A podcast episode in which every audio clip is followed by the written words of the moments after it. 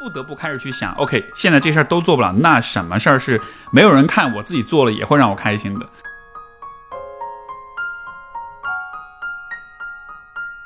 如果你是会种菜，然后做饭好吃，然后你还会收拾房间，你大体就是一个挺幸福的人。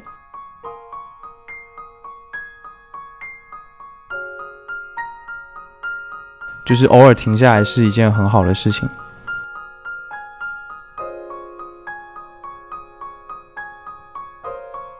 有更多时间了，然后就把更多时间花在了播客上。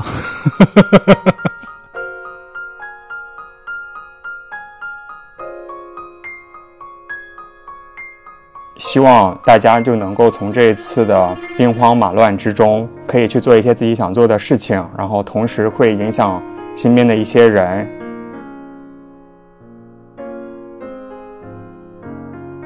我非常渴望美好的、奢华的、绚丽的生活，但如果我渴望不上的话，我会觉得 OK fine。很想说一句话，就没有什么他们和我们，他们就是我们。你们就是我们，我们都是一体的，我们都是一体的。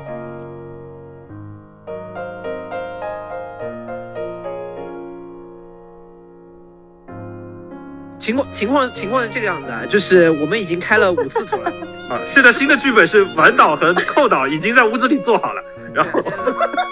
然后我们三个人从各自的房间出来，然后就哎，你为什么在客厅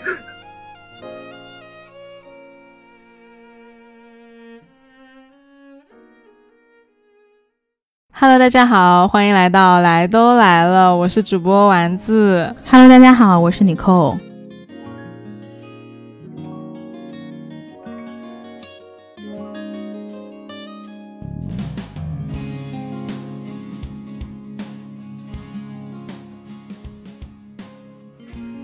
欢迎大家来到来都来了第一百期特别策划节目。二零二零年以来。疫情极大地改变了我们的生活，我们开始戴口罩，开始在家办公，开始囤菜。我们体验到了很多的限制、愤怒、无奈、脆弱，也感受到了很多温暖、希望、感动、力量和爱。而不论如何，生活都在继续。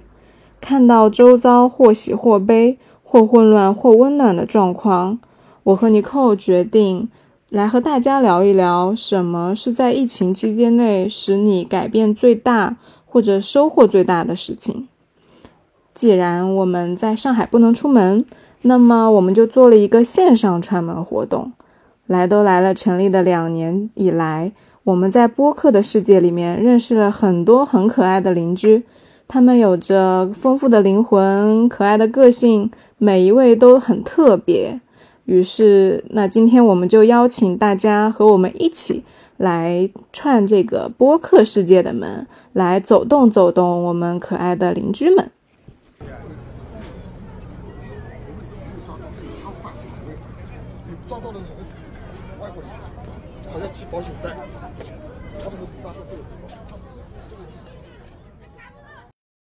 Hello，各位听众朋友们，大家好，欢迎收听 Steve 说，欢迎来都来的两位主播。Hello Steve。Hello Steve，你好。Steve 是我们串的第一家门儿。在两年的疫情生活，我们面对了这么多的不确定性、不方便，可能还有一些限制、恐惧等各种各样的情况。呃，这个生活给你带来最大的改变是什么？或者说你自己的呃心得是什么？可以跟大家分享的。我觉得首先就是疫情这件事儿，它。我们必须接受它是一个不可避免的事实，就它会，就它已经来了，它已经在我们身边了。然后我们做什么事儿也改变不了。呃，尤其是这两天上海封城之后，以前我还有点逃避这个事情，因为我老觉得，哎，我是自由职业者，我每我每天本来就在家里蹲着，嗯，所以疫情再严重也不会有影响，嗯。但是这两天就实在逃避不了了，因为 我完全无法出门，就必须得接受这个事实。呃，然后在接受了之后，我其实这两天有我有两个发现吧，我觉得是挺有，就是有价值可以跟大家分享。第一件事情就是，这当你在隔离或者当你比如说感到无聊、感到空虚，不知道这个时间要怎么度过的时候，这个时候其实特别适合去把注意力放在一些当下的那种很具体、很生动、很真切的事情上面。因为我们家那个就是有个露台，然后露台的旁边有一个，就大概就是露台旁边有一个屋角，然后那个那个屋角过去的两个星期就一直有蜜蜂，有有很多蜜蜂进进出出的。当时我也没太注意，结果昨天上午突然就来了大概。可能几千甚至上万只蜜蜂，一个巨大的蜂群就把那个整个那个墙面都给占满了，全部都爬满了蜜蜂。然后一开始我有点害怕，然后后来我就就想，他既他们既然都来了，我就看看嘛，我就看，因为我之前听过一些播客，就知道蜜蜂是一个非常啊非常聪明的一个物种。就他们虽然每一个个体看上去很简单，但他们之间的那种作为一个小社会的那种协调沟通的那种能力，其实特别强。所以我昨天就，我就说好，我就接下来的这一个小时的时间，我就啥也不做，我就去观察蜜蜂，然后就就趴在那个露露台边上去看，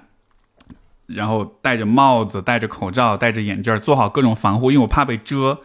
然后就一直看看看，就特别有意思，就看他们在各种蜜蜂飞来飞去的，包括有些蜜蜂会飞到我身边，就就停在我面前，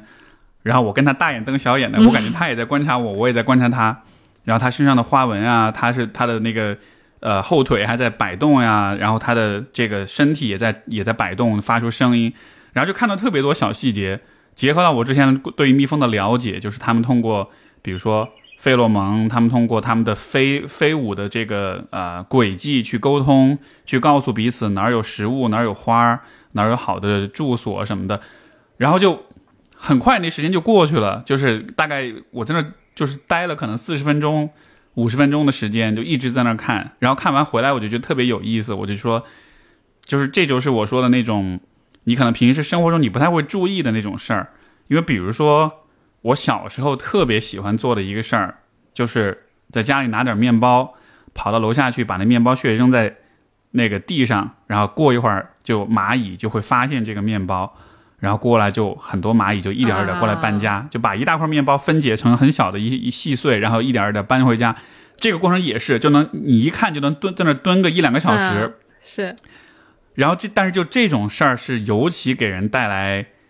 嗯，就不是那种快乐啊，不是那种比如说你去消费，你很刺激，你看了一个很好看的电影之后那种满足感的那种快乐，而是一种很平静、很平淡的，就是你不会觉得这个时间浪费了的那种快乐。所以，所以我就觉得这个是尤其，我觉得我们尤其需要重新学会，因为小孩本来就会这件事儿，但是我们长大了之后，我觉得很多就大家都忘了这种事情能给我们带来快乐。所以我昨天看蜜蜂，我就突然想起来这件事儿，我就说这个是隔离期间，如果你有机会的话，我觉得尤其应该做的事儿。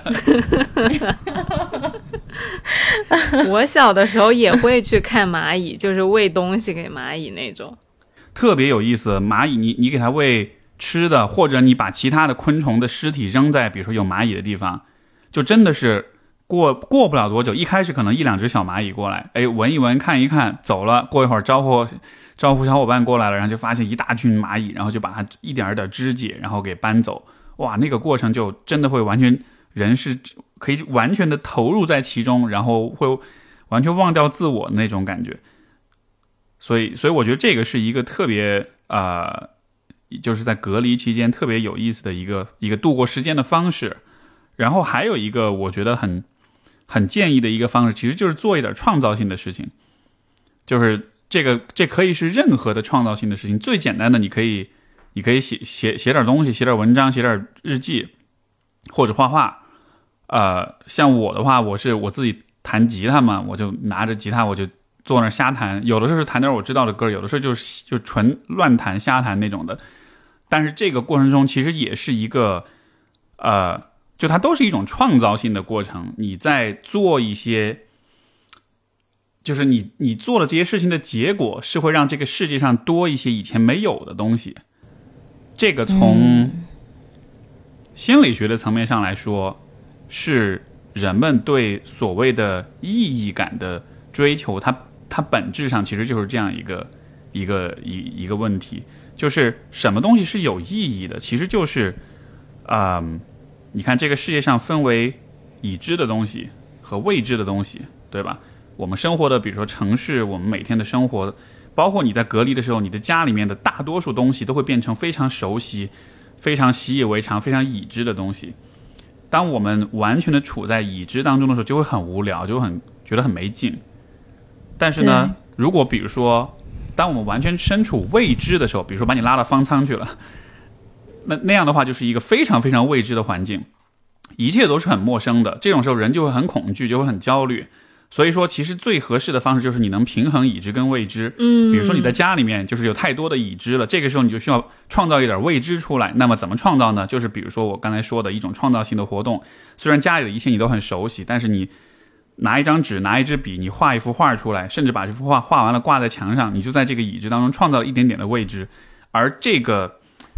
平衡和创造的过程，其实就会带来心理上很大的这种意义感。对，嗯，所以如果呃，比如说平时你生活中有，因为我估计有很多人可能是平时生活太工作太忙，可能没有时间去做点这种画画啊、唱歌啊、跳舞啊，就是任何这种创造性的偏艺术类的这种事情吧，其实都是可以做的，它都能帮助你在一个你觉得很无趣、很无聊、很枯燥的环境里，就是能让你感受到一点那种。心理上的那种新鲜的、有意思、有意义的那种感觉。其实人就是很难接受你自己在单位时间没有产出，就是我们好像一直在要求自己有一个非常 productive 的 time，但是你看猫啊、狗啊，它那些小动物存在在那里，它也没有给你做一些有创造性或者说有生产力的东西，但是它在那里已经让你觉得。就是很可爱呀，然后你就是很喜欢它，所以为什么我们一定要要求自己啊，每时每刻都在产出，就不能去接受自己单纯的去看蚂蚁啊，或者说去做一些很小的事情？其实是我觉得现代人，呃，比较忘记了的事情。就我们单纯去做一些原来小时候做的事情，好像以前就会觉得是浪费时间，但其实不是的。我最近在做另一个事儿，就是呃。我前两天把我们家那个，因为这边居委会发的什么葱呀、芹菜啊什么的，我把它处理了一下，然后找了几个罐子，然后就是开始水培嘛，因为把那个根切下来，然后泡在水里，它就能长。因为我怕过几天万一不送菜了，没有葱了什么的，我自己能长出来。就这其实也是一个算是一个创造未知的过程，因为那个植物生长的过程也是一个，你就是说是一个你你第一我不知道能不能种出来，能不能成功；第二它长出来是什么样的我也不知道，但就是。这也是一个让它生长、让它创造的这么一个过程。我觉得其实生活中有特别特别多这种小的事情，是你可以去，嗯，就是去去，就是给这个很高度已知的生活创造一点未知性的。我在家切个洋葱，我都能很开心。就我之前跟我听友说，我说我在家切个洋葱，切的我泪流满面，我太开心了。那可能是因为你平时不太切洋葱，所以这件事对你来说太新鲜了。没有，而且我觉得就是你去水培这些东西，其实还能给你带来一些成就感。这个就像你养小动物是一样的嘛，就是你从它一点点，它只有一个根部放在水里的时候，然后它慢慢长大，然后你每天就去看看，说，哎，今天长长了多少啊？长了三四天之后，它有些什么改变啊？如果去生虫了，你也要帮它去驱虫啊什么的，就看着生命生长的那个过程吧。反正我就觉得现在我我们特别特别需要的，其实就真的就是放下那些比较对吧，比较世俗的那些期待、消费啊、赚钱呀，然后名利啊这些东西，就这些东西放在现在这个停摆的这个环境当中，其实你会发现，其实它都没有太大意义了。我我之前就是有一本书叫做《The The The Psychology of Money》，呃，是一个叫呃 Morgan Housel 的人写的，然后他就讲说金就是大概就是金钱心理学。然后这个哥们儿他他讲他自己一个故事，我就就特别有意思。他就说，他的大学的阶段，他是出去打工，就在那种豪华的餐厅、酒店去做那种代客泊车的那个、那个、那个、那个、那个、那个职位。然后呢，所以他从大学很早时候开始，那会儿那会儿大学生，然后就有很多那种各种有钱人开着豪车过来，所以他开过各种豪车。然后他有一天他就意识到，他就说。我其实看到这些车的时候，就我在做这个工作的时候，我其实从来没有注意过这开车的人长得什么样。我总是看着他们的车，然后呢，他就意识到说，就很有趣，就是为什么人们想要开豪车，其实很大程度上是因为他们会想象，如果我开了这个车，别人就会觉得我很牛逼，别人就会觉得我很了不起。但同时，当他看到别人开的豪车，他就会意识到他根本不会在意那些人是什么样的，他只会看别人的车，然后他会想象，如果是我开了这个车，那应该很酷，那样子的话，我应该会得到很多人的关注。但实际上，没有人在乎你。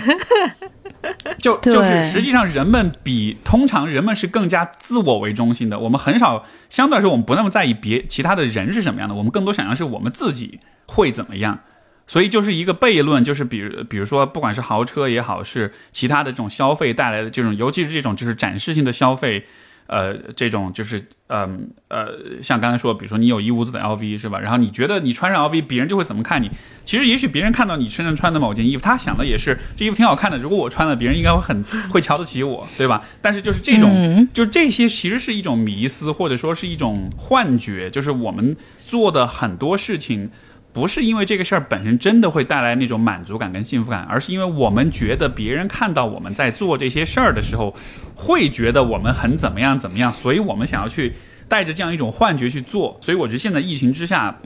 这种隔离其实打破很多这种幻觉。你强制性的没法做那些你觉得别人看到你会觉得你很了不起的事儿，对吧？比如说去个网红点打卡呀，比如说去个很精致的酒吧呀，喝喝小鸡尾酒啊，拍个朋友圈啊什么的。嗯。然后这事儿全部停了，所以这个时候你就会不得不开始去想，OK，现在这事儿都做不了，那什么事儿是没有人看，我自己做了也会让我开心的？Steve 他说的其实就是我们其实。作为人都很想去 impress 别人，就是，而且我们会习惯性的去通过一些名牌或者奢侈品或者各种文化性的 logo 去让别人觉得我们很厉害，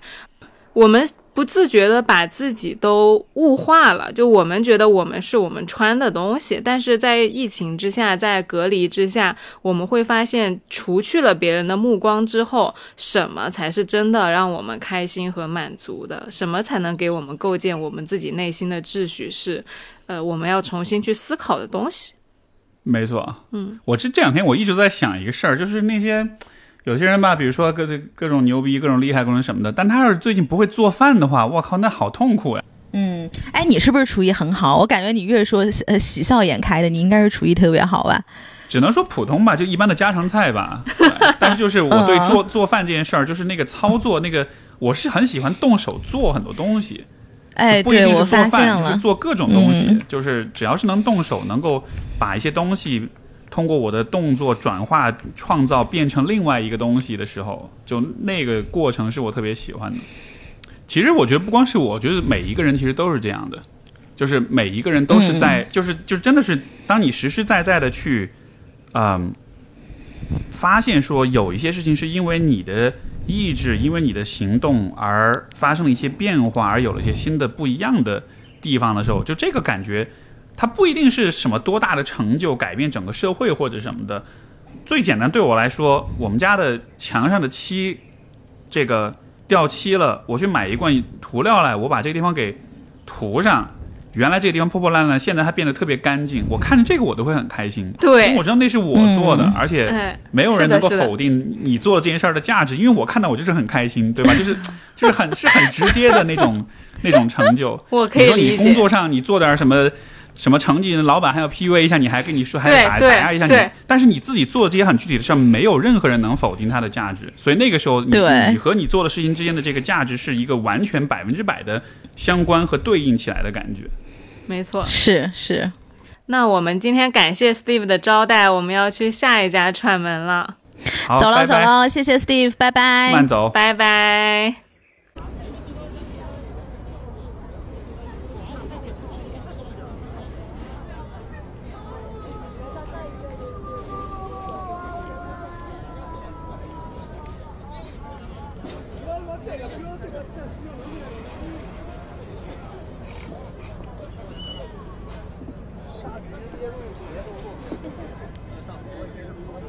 大家好，我是一门，欢迎来到我的频道。Hello，一门，你这个声音有点空心啊，一门。姐姐说笑了。婷 婷姐最近啊，就是偶是偶是当时在路上染了一些风寒，咳疾还久未愈。太医已经看过了，太医咋说呢？一门妹妹可要保重身体啊。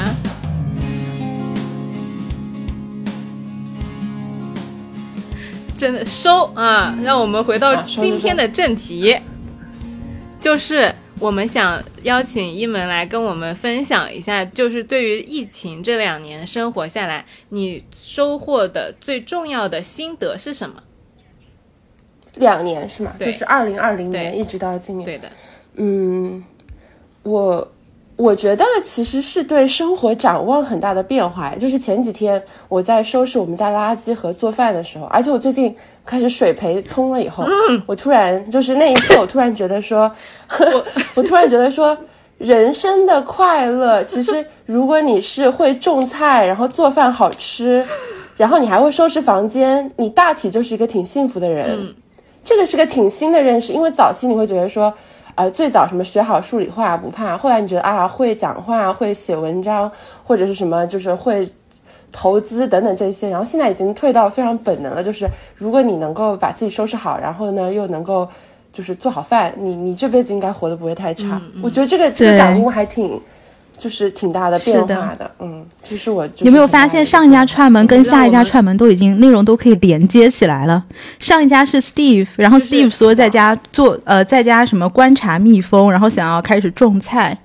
对对啊，对啊。然后接下来下一家到下一门加一门说我已经开始水培了啊啊，一开始水培了啊，我的葱已经开始长起来了，长势喜人，嗯喜人啊。那在很神奇，而且这个葱它就是水加太阳，也没有任何的东西，它怎么就能够拔出青青翠翠的小苗呢？你不觉得这个事情非常的，就是就是没有办法用我的大脑来来来解码？所以它是几天开始就开始往往外冒芽啊？长得快吗？它一天它一天就长了一点点，然后三天就已经非常的明显了。这可比碗贵人肚子里的小孩长得快多了。你你给大家说说吧，为什么为什么为什么最近你会是这种状态？你在家干嘛呢？说话都神神叨叨的。我最近，我最近呃，实不相瞒，我最我已经过了，就是早期，就是二零二零年的时候，我其实特别积极仔仔，就每天在家里面读很多的书，然后每天八点钟我手抄一副心经，就是那种就积极仔仔。但是等到二零二二年，就整个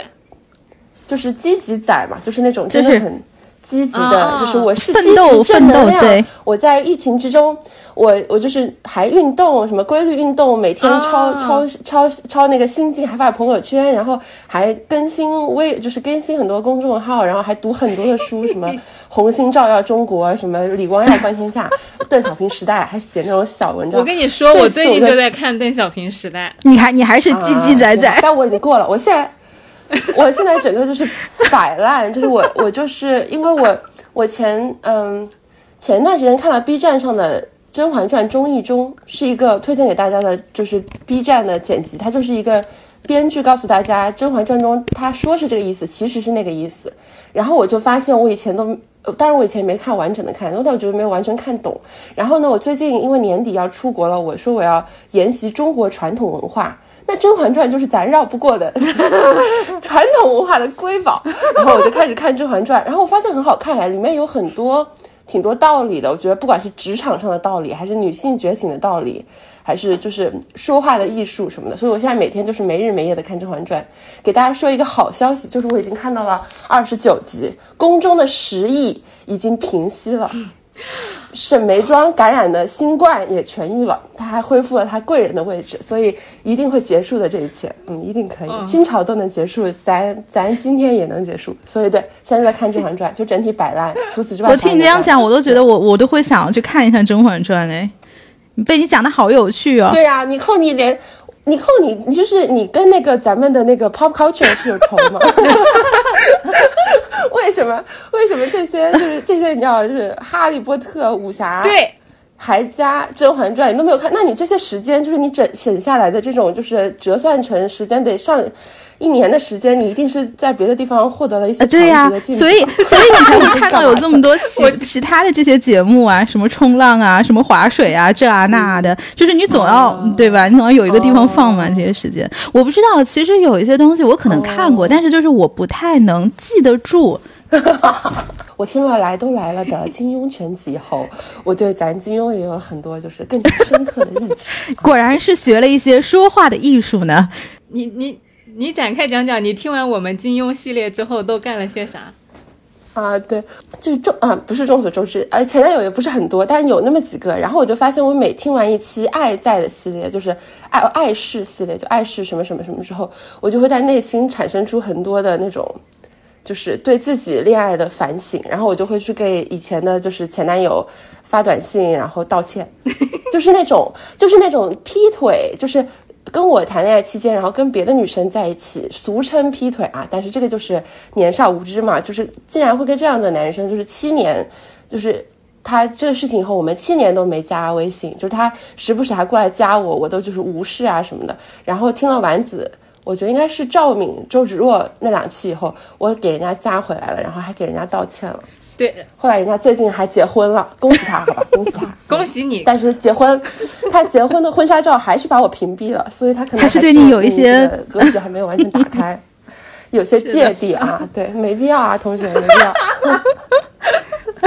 格局打开，格局打开，嗯，对对对。然后最近最近那个泰坦尼克号的那一期，就是前面几期都是对负我的人有一个那种道歉什么的。泰坦尼克号这期就是对之前真的有过很好回忆的同学去，就是表达了感谢和在意这样子。嗯，我我有一个很好奇的点是，你从两年前的那种正能量仔到现在的摆烂。到底是想通了什么事儿？因为我现在还在看邓小平时代，我在想我什么时候开始摆烂。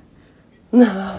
邓小平时代也是要看的，大家就是都看一看那个，呃，也挺好的。我觉得我现在这个摆烂的状态，其实是因为，嗯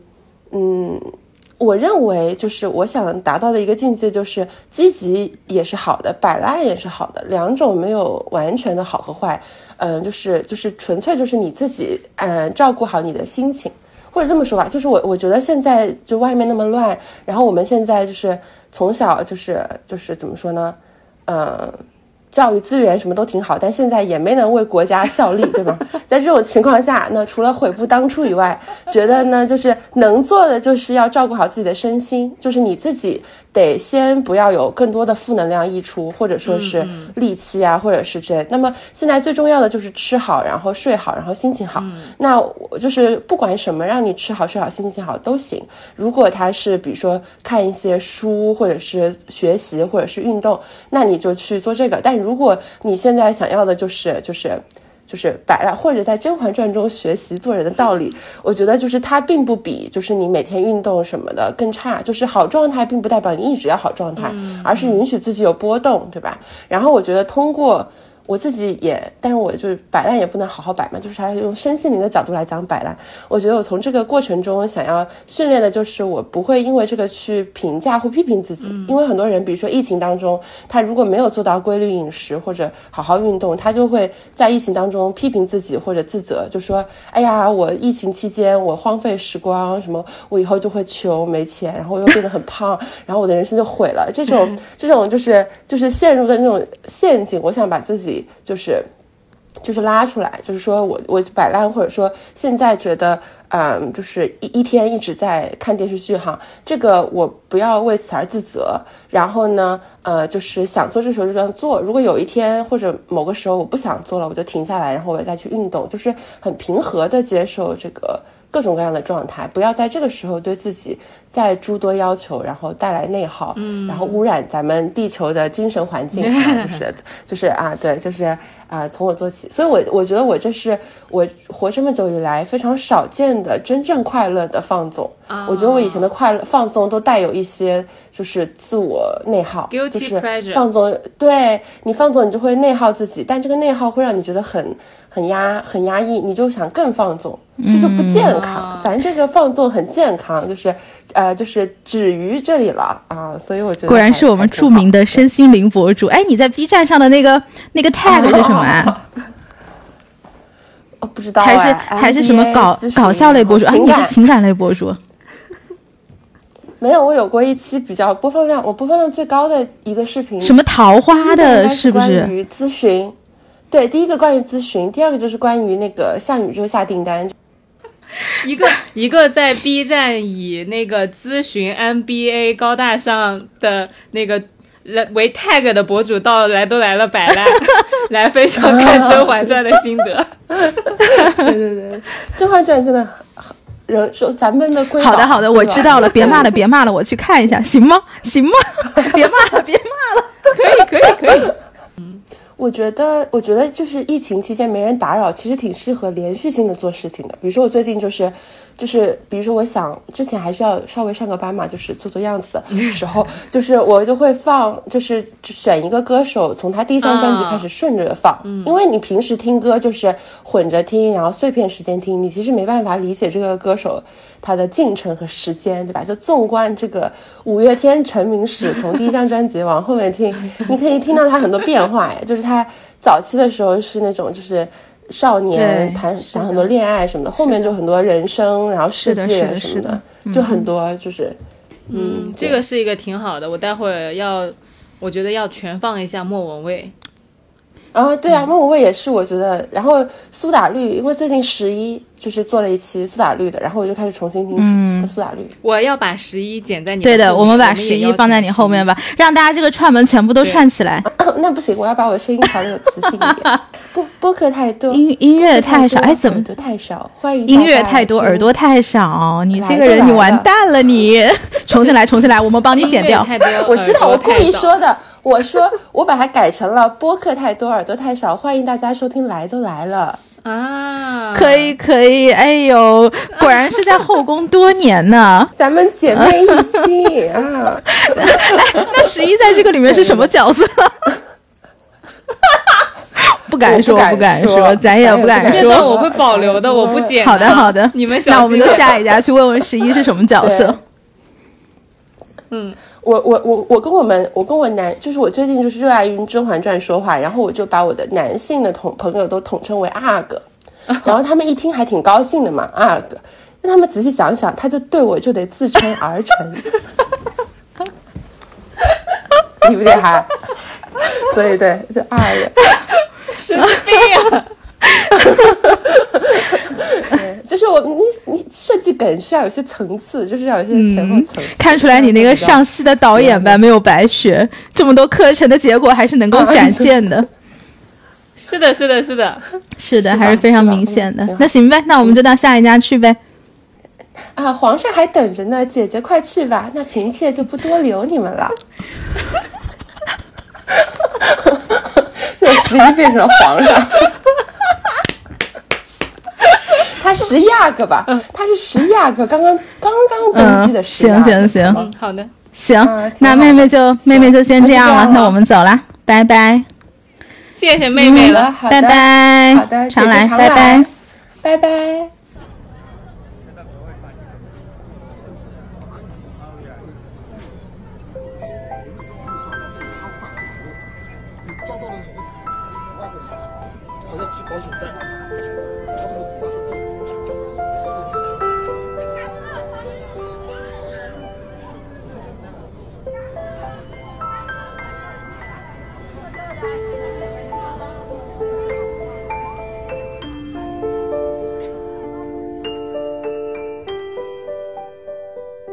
音乐太多，耳朵太少。这里是 Vibration Y 播音室，我是十一。Hello，十一，嗨，十一你好。Hello Hello，有点哦紧张。我在跟就是十一录节目之前，我就非常开心，因为在打开这个腾讯会议之前，我就在放 Vibration 苏打绿那一期，然后我就听到十一这个这么好听的声音，然后我想着我待会要跟这个主播一起串了，我就啊超级开心。然后就把自己的声音 瞬间压得非常温柔，是不是？感觉都不敢大声说话。那一门不是说了嘛，都是 要把自己的声音调整的有磁性一点。嗯，我声音有磁性吗？我的声音我我们先串的是一门，然后一门就在结尾的时候有 Q 到你，他就说十一是十一阿哥，啊然后他让我们来找十一阿哥聊一聊天。阿哥，我的阿哥里还差不多阿哥。对不起，好冷，好冷，好冷，好冷哦，好看出来你抱想转型写星了。呃，那我们今天是想来问一下你，就是这两年的疫情生活对你有什么是最重大的影响，或者说你在这两年之内学到的最想和大家分享的呃事情是什么？嗯，这个问题就很大，但是嗯、呃我觉得这因为疫情到现在已经大概两三年的时间了，两年多，然后呃，这当中的影响其实是一种润物细无声的感觉，就是当我意识到的时候，嗯、已经是可能也是最近的事情，嗯，这一段时间，尤其是大概是现在四月份、三两两三月份的时候，就过完年，然后我会发现，我对于自己的生活跟我自己这种生存存在感的这种体认，嗯、有了挺大的变化。嗯，原本我觉得在疫情之前的生活，就整我觉得整个世界都是一个非常快运作的一个状态。嗯呃，经济非常高速的发展，然后大家的生活，嗯、也是非常快速，尤其是当你生活在一线城市的时候。因为我现在在北京嘛，然后之前是在上海，所以基本上这段时间我的生活节奏都非常的快，然后我需要一个很稳定的一个系统的感觉，嗯就是能够置身于某一个巨大的系统里面去，嗯、可以很有安全感。但是，嗯、一旦进入这种体系当中，我会发现我的一种惰性跟渺小的感觉嗯就会显现出来。但是，嗯，尤其是现在这当中之后，你会很懒得去改变。我觉得我的惰性就在这，你你没有办法改变，因为就像齿轮一样，你这嵌在其中，你也很难用自身的力量去改变一些什么，尤其是对自己的状态。但是我是到，就是我刚刚前面说的，可能三月份、四二月份那个时候才开始意识到，我的生活是一成不变的，可能是一直在，嗯、也没有什么目标，但是好像一直在前进，然后不停的在动作，嗯、好像只有不停的做事才是会让我感到稳定的事情。嗯但是疫情发生之后的这两年，有很多时候我我们的生活整个是停下来的，嗯就包括你们在上海现在也是在家里面，可能有一种停下来的感觉，嗯、所以我觉得就是这样的一个停下的状态，会让我突然一时之间很难适应。是吗？但是对对，所以，嗯、我知道，像我之前工作的话，我的同事都会说我是可能比较像个工作狂，或者是做事比较，嗯，比较会做事吧，比较能做事，就愿意做事，会一直做事。嗯，但是突然有有一段时间会停下来，我需要留给自己一点时间去思考，或者说我才有时间可能会产生一些思考，所以这是一个很重要的一个改变跟算心得吧。嗯思考的话，我会发现说，就是偶尔停下来是一件很好的事情。嗯嗯，有一个很大的点就是说，包括我做播客，可能这两年我也是不停的在做，嗯，但是我这两年也会发现说，我听音乐的时候，好像已经没有什么闲心，或者说特别有感受力的能够去听音乐了。嗯很多时候会陷入到一种分析当中。对，比如说我看，呃，我听到了一首歌，我可能以前我的状态就是就听，你就很单纯的去享受，但是现在我可能会听一首歌，我会去想这歌好不好，就是会开始对他做价值判断了。但其实以前我是不会的，嗯嗯但是现在开始会做这个动作，呃，这个感觉会让我觉得就是会失去很多乐趣，嗯然后会失去很多兴奋。我觉得听音乐，如果你以一个绝对的听众的视角去听的话，你去感受到的东西是，就是一种感受，纯感受的东西。它是一种空间中的声音，然后这个音乐当中情感的流动，然后这个那个时候你不会去带很多的判断，不会带很多的思考。嗯所以，当我这一阵子停下来，包括我前面有一阵子也是停更了一小会儿时间，然后那段时间我在听音乐，我会发现，哦，就好像又回到了那个状态，啊就是很单纯的去享受的状态。对，所以这是一个，这是一个当时让我觉得还蛮惊喜的事情，也会让我开始思考，比如说我我做播客做内容，或者说我的生活是不是把感受给丢掉了。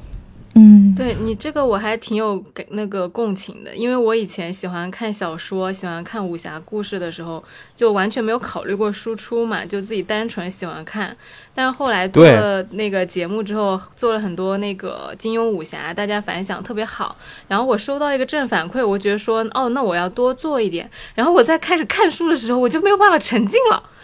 我就会想说，嗯嗯哦，这个人这很样讲，像上那我班了。对我要不要把它记录下来，分析一下这个人是我这个能不能出一个好的故事，我就会这样想了。然后如果我当我发现我可能看个大半本都没有这个感觉的时候，我甚至会有一种我操，我是不是白看了的感觉。但其实我在此之前，我看这个书就是我很长一段时间十几年的一个乐趣。啊，我觉得这可能是做，我们当然会现在说做自己是做内容的，我觉得可能是做内容、做一些产出的人会遇到的一些问题，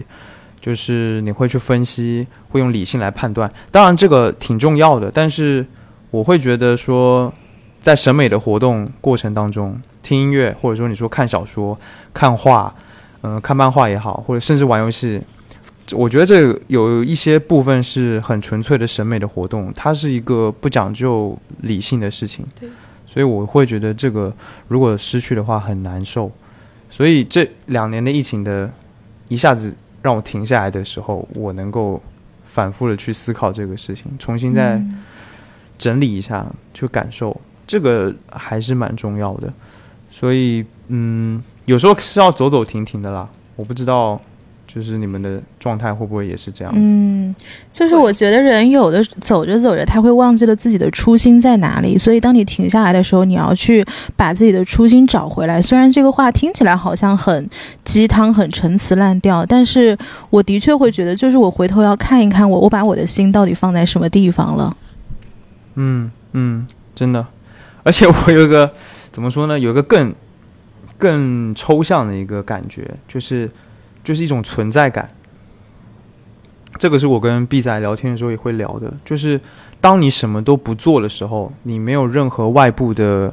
事情能够用来评判你这个人的时候，你的存在感是什么？你的存在是什么？这个东西就是很绝，因为我会一直以来我会觉得说我得做点什么，用来证明我的存在，或者是证明我的价值。但这一件事情它是成立的吗？如果没有你做了所有的事情的话，你单纯的你是一个什么东西？你的存在是什么？我觉得这段时间我稍微有一点点感受到这个事情，而且我觉得男的好像都很喜欢证明自己，就是吐槽一下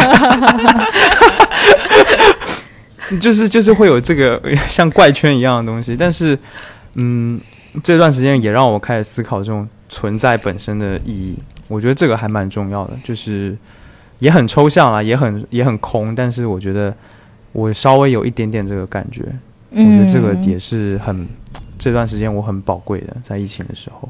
对，而且就是我看你的朋友圈，好像你前阵子就是跟咱们这次空难是擦肩而过，然后当时你嗯有写一个非常让人感动的朋友圈，我看好多好多人都在点赞，是不是那一次的那个事件让你又更加明确了说，在这种大环境下，其实我们每个人都是非常无力的，所以又让你明确了一些个人的一些道路。就我到现在可能还没什么实感，因为当时发生那个就东航 MU 五七呃五七三五的那一件事情发生的时候，我那天刚好就在长水，就在那个那一架飞机起飞的地方，然后我们坐的飞机也是东航的，然后机型也是一样的，所以而且就就在那之后，然后当时就是就挺懵的，就整个过程就挺懵的。然后我以前坐飞机从来不害怕人，那一次坐飞机我是真的很怕，就是我很怕那个飞机在空中飞，然后遇到气流什么，然后开始颠簸的时候，我也是怕的要死。然后落地的时候也是怕的要死。然后那一次之后，我就会发现说，就是因为它是突然发生的，没有任何预兆的，所以一下子非常的懵，然后很震惊，你不知道如何去做反应。但是你之后去细想这一件事情的话，我当时很深的感受就是，就真的人，人就是很无，人命就是很无常的，就是很脆弱的，嗯你不知道什么时候、什么时间点，你就会。当然，事情不是发生在我身上，但是我觉得我离他很近，就是这种感觉会让我觉得，那我们之前在追求的，我之前在追求的东西是什么？是不是没了就没了？就是这种感觉，所以这也是一个，嗯，一个很难忘的经历吧，也让我思考很多。所以我们就我跟 B 仔就两个人也做了决定嘛，就很快也要撤出北京了，我们可能去先回他老家太原去待一阵子，因为那是一个很小的一个太原，你说小也比较小的地方，但是他的家人、他的朋友有很多都还在太原，所以那是一个感觉更人跟人之间更紧密的地方。在我们在北京可能不是那种状态，就是你想就是在太原他家。楼上楼下邻居全都认识，可是你在北京住，你我在北京住，至少我是不可能认识我任何一个邻居是谁的，也不知道谁是谁。嗯，就是人跟人之间的那个紧密的连接也不在。我是觉得，如果当我刚刚说了，你的外部的一切的条件，你的外部一切的客观的东西，你做的事情也好，你的想法也好，就这些全部都抛开的时候，你的存在靠的是什么？很可能就还是靠人跟人的连接，嗯，所以我觉得这也是一个很一个很很好的一个决定，至少就现在对我来说，嗯，我觉得还挺幸福的，对，就可以搬回家住，还挺幸福的。你们都很想搬回家是吗？是，因为其实我觉得，就是你刚刚说的这些，很多都市人为什么他能够感同身受，就是大家都有类似的经历，但是与此同时，最终选择对自己诚实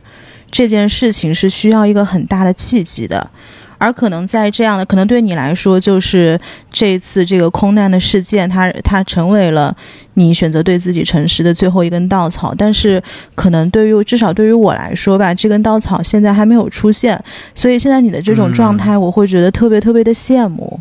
嗯，我也是。嗯嗯嗯，怎么说呢？我希望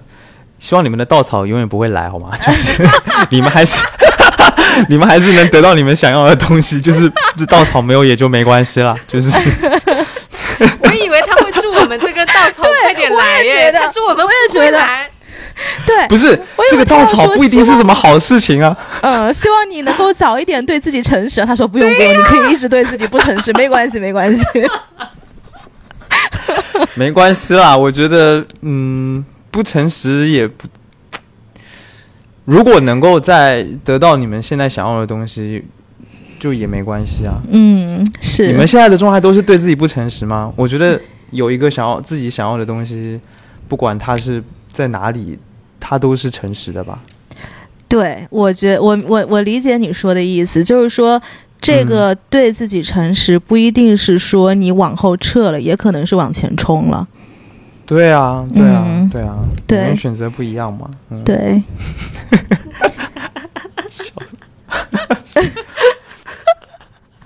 还挺治愈的，真的，每个主播主播的风格都好不一样啊。好吧。那我们今天就先到这了。好呀，拜拜，十一。谢谢你们。拜拜，十一，谢谢。拜拜。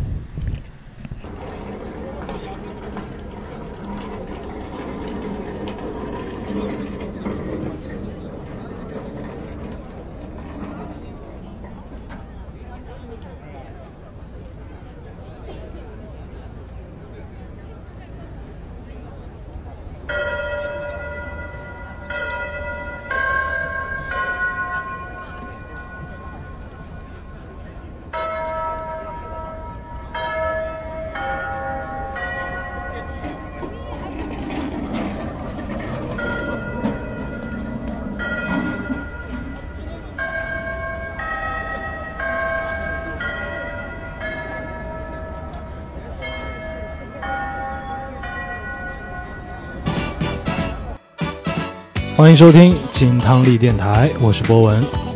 我是海俊。Hello，博文。嗨，二位好。Hello，丸子。Hello，Nico。二位好，二位怎么样？好久不见，我们挺好的，就是太久不见到你们，有点不舒服。我们也非常想念金汤力，心里面有点忐忑，想念你们家的昏暗的灯光。不会被剪掉的内容，不能剪掉这一段，不能剪掉。如果你要剪掉的话，我要说好几遍。见不到你们，我很难过。见不到你们，我很难过，很难过，难过，过过过过哦。可以，疫情好了之后一起喝酒。这都约好的，必须的，一人一瓶起步吧。可以，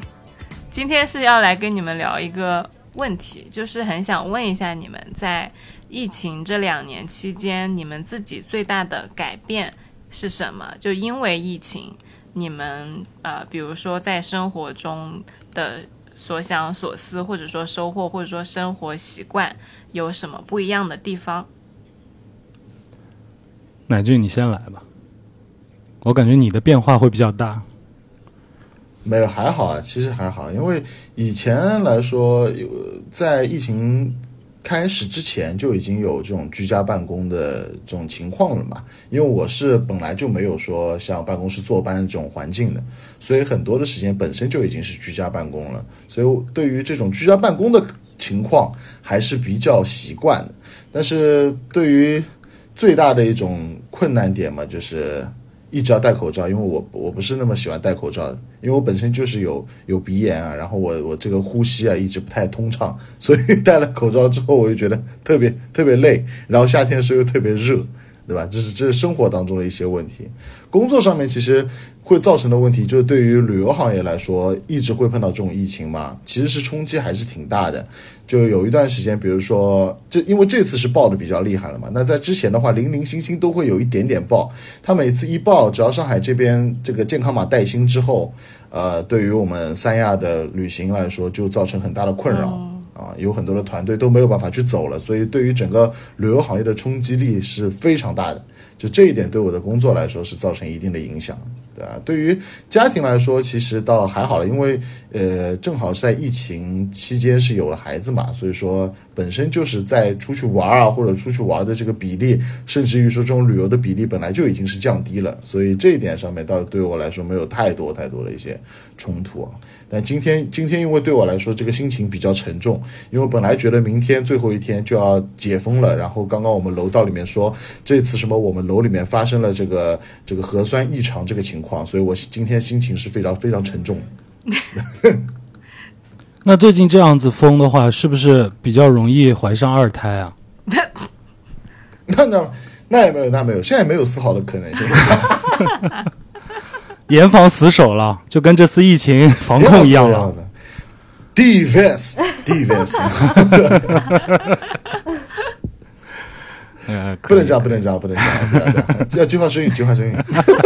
不行了。国家现在鼓励生三胎了啊，没有用了，没有用了，没钱了呀，马上都要失业了。博文呢？我觉得也是对行业冲击吧。我们本来其实要是做服装品牌的话，一年不是有至少两次的时装周嘛？啊，从疫情一开始的时候，我们从年前开始准备，就是二零年的那个时候，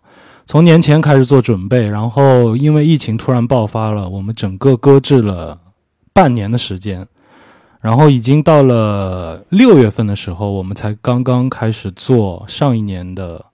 就是呃第一次发布。整体的话，其实对我们影响，这种时间的 delay 对我们的成本就是一倍一倍的在叠加。嗯，这个也是对于我们而言，嗯，如果是一个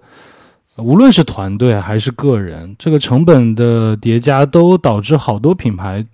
就像我们这样子设计师品牌都很难维持。那面对这种困境，有什么就是有解决方法吗？还是说就只能自己承担？肯定是首先是自己承担嘛，然后就改变策略了，要么就是收紧一点啊，要么就是转线上啊。但是总体而言的话，其实对于这种对于我像我们这种个人的独立设计师而言的话，其实还冲击蛮大的。嗯，那但是我觉得好的方面的话，就是我们有更多时间了，然后就把更多时间花在了播客上。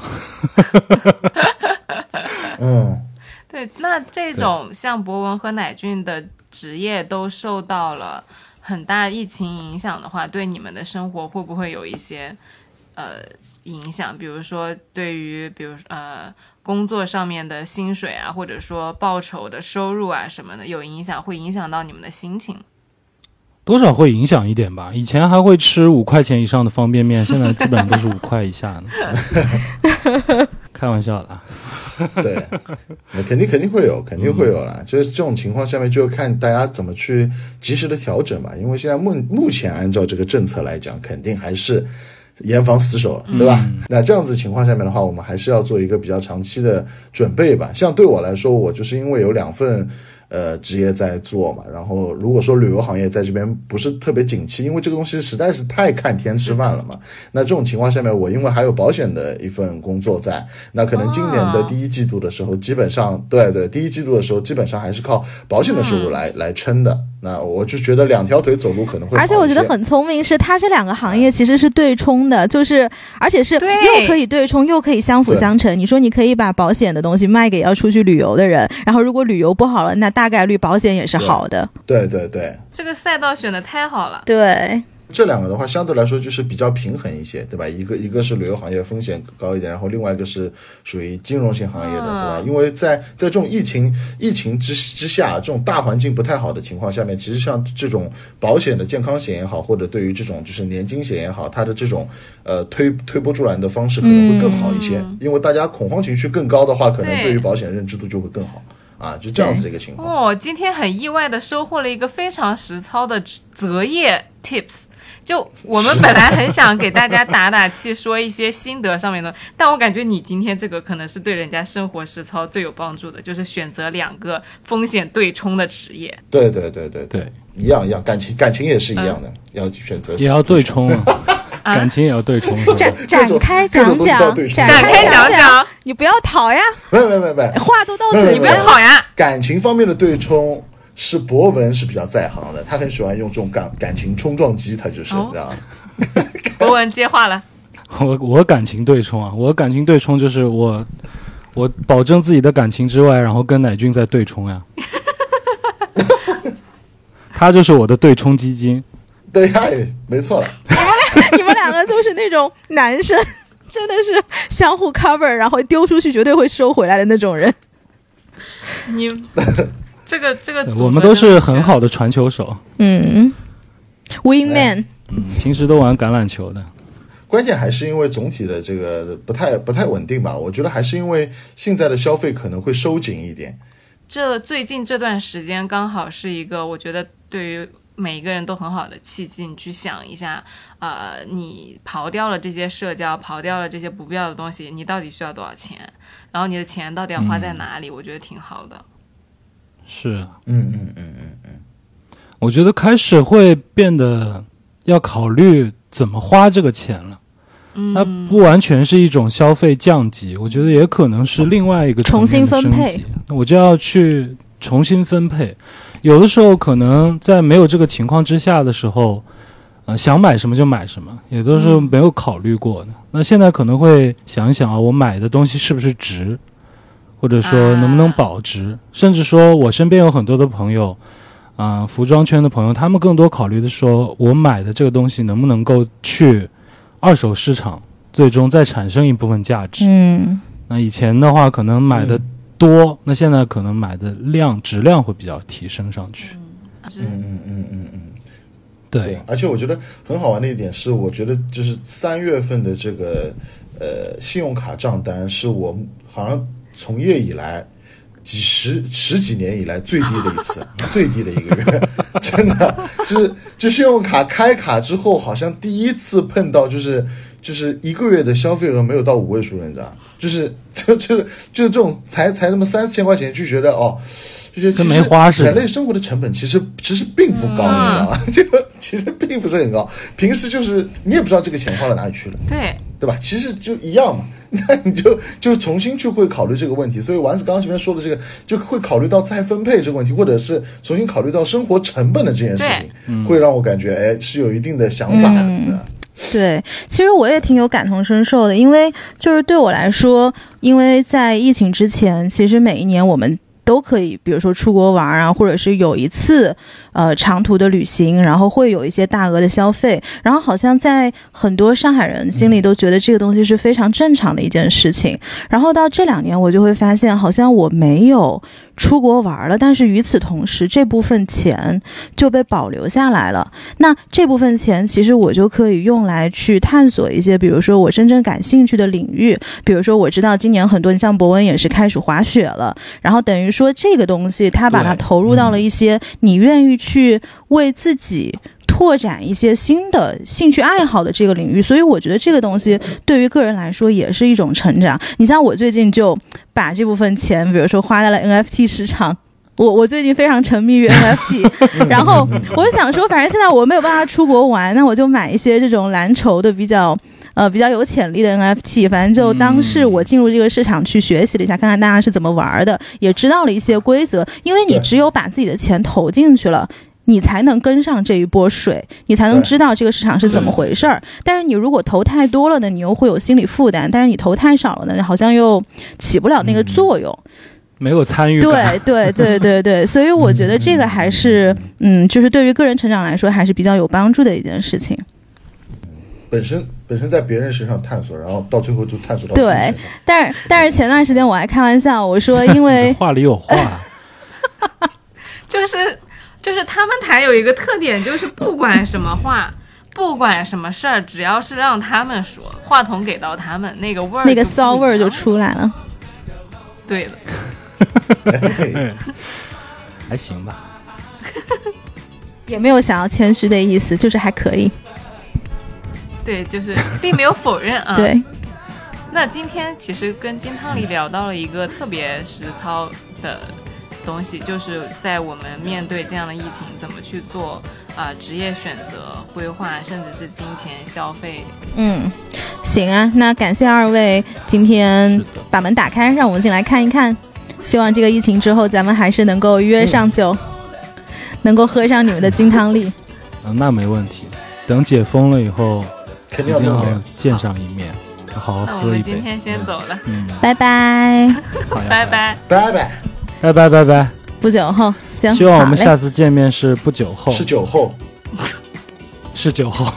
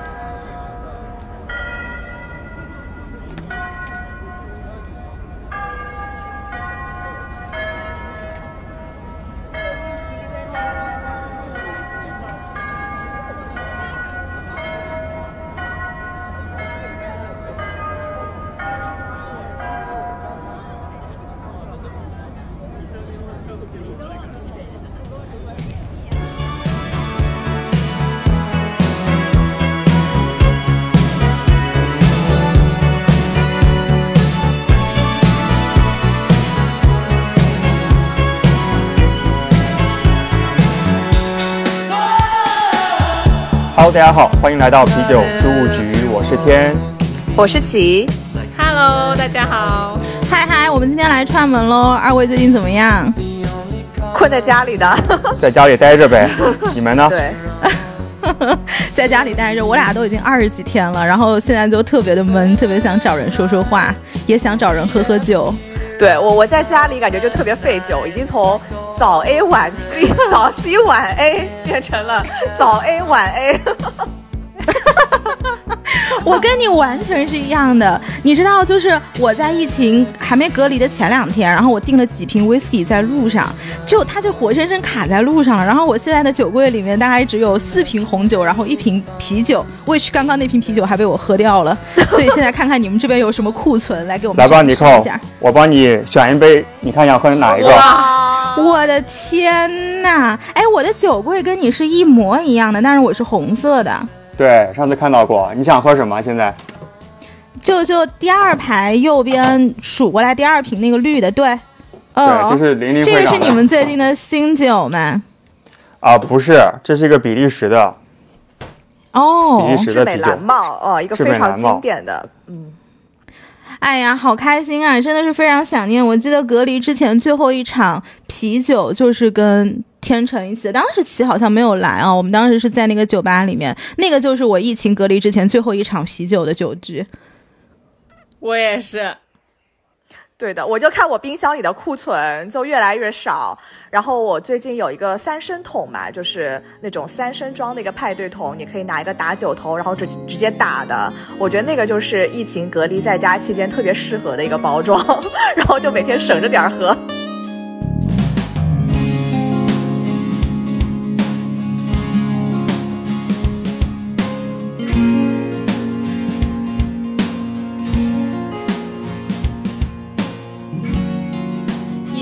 我们最大的影响是什么？或者说对我们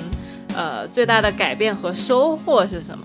疫情最大的改变啊，花花盆以前拿来种花，现在拿来种种葱。哎，我们真的所有的嘉宾都是这么讲的，从第一个到第二，你们是第三个，然后刚刚都是在种葱。对的，葱这个东西在上海现在真的是抢不到。对，而且我家大蒜还发芽了嘛，我还想要不要把它种下去，自力更生。自己种的葱应该不舍得吃吧？共情了外公哎，我外公原来就很喜欢在家种菜，我原来都不理解没感觉的，我现在既理解我外婆囤东西，又理解我外公种菜。哎，我也是，就后悔自己没多囤点儿。是的，天成呢？天成在干嘛？啊，其实发起了一个我觉得挺好玩的事情，就是在我们邻居群里面，因为看到，呃，还是有很多年轻人的嘛，然后大家当然不是每个人都像我一样每天都要喝酒，但是很多人都要喝咖啡的嘛。然后因为疫情，大家出不去，买不到咖啡，正好我家有一个意式的咖啡机，所以我和我的尼寇，就是我老婆，我们一起发起了一个咖啡续命群，就是专门帮大家做咖啡的小小的活动。然后就是每天啊、给大家做好咖啡，然后放在床台上，然后大家就可以自己拿走。嗯，做了这样一件事情，我觉得还挺好玩的。今天做了大概四五杯吧，然后昨天做了大概呃八九杯的样子。我们现在群里有十一个人，然后几乎每个人，嗯，都会呃，昨天因为昨天是第一天，然后大家都是拿着大包小包，然后往我们家塞了好多东西，就不仅是有牛奶啊、咖啡豆，还有人嗯拎着目前就是大家大家都特别缺的一些水果蔬菜往我们家里送，就觉得特别就特别嗯感动吧。这个事情之前也没有想过有一天会去呃帮大家做这个事情，但是通过这个事情还觉得挺有意思的。感觉回到了最初那种以物换物的一个状态。对，对，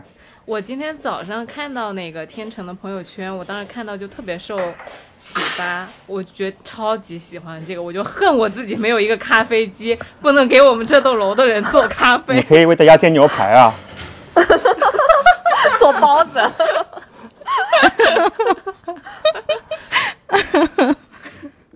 对，而且就是天成在后面写了一段话，他说那个不要面对困难的时候觉得自己，我不记得原话，大概意思是说不要觉得自己啥都做不了，其实我们能做的事儿挺多的，所以我就特别今天想来天成他们这边玩一下，跟听一下他们聊天。对，因为现在只能靠自己了嘛，靠大家自己邻里之之间互相帮助，就大家家里有什么东西就拿什么东西，然后，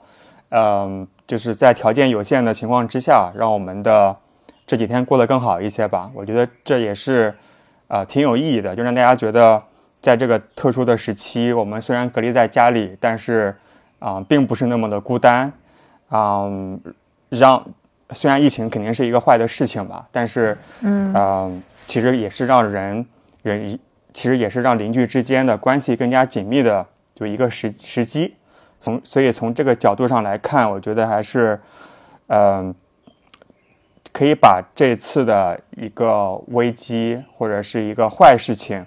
啊、把它利用好，然后做一些之前平时没有做过的一些事情。我看到天成那个做咖啡的事，我就觉得 so 上海，就你这个事儿，我你要把那个上海的 base 蒙起来，我觉得这个事情大家反应应该全部都是在上海做。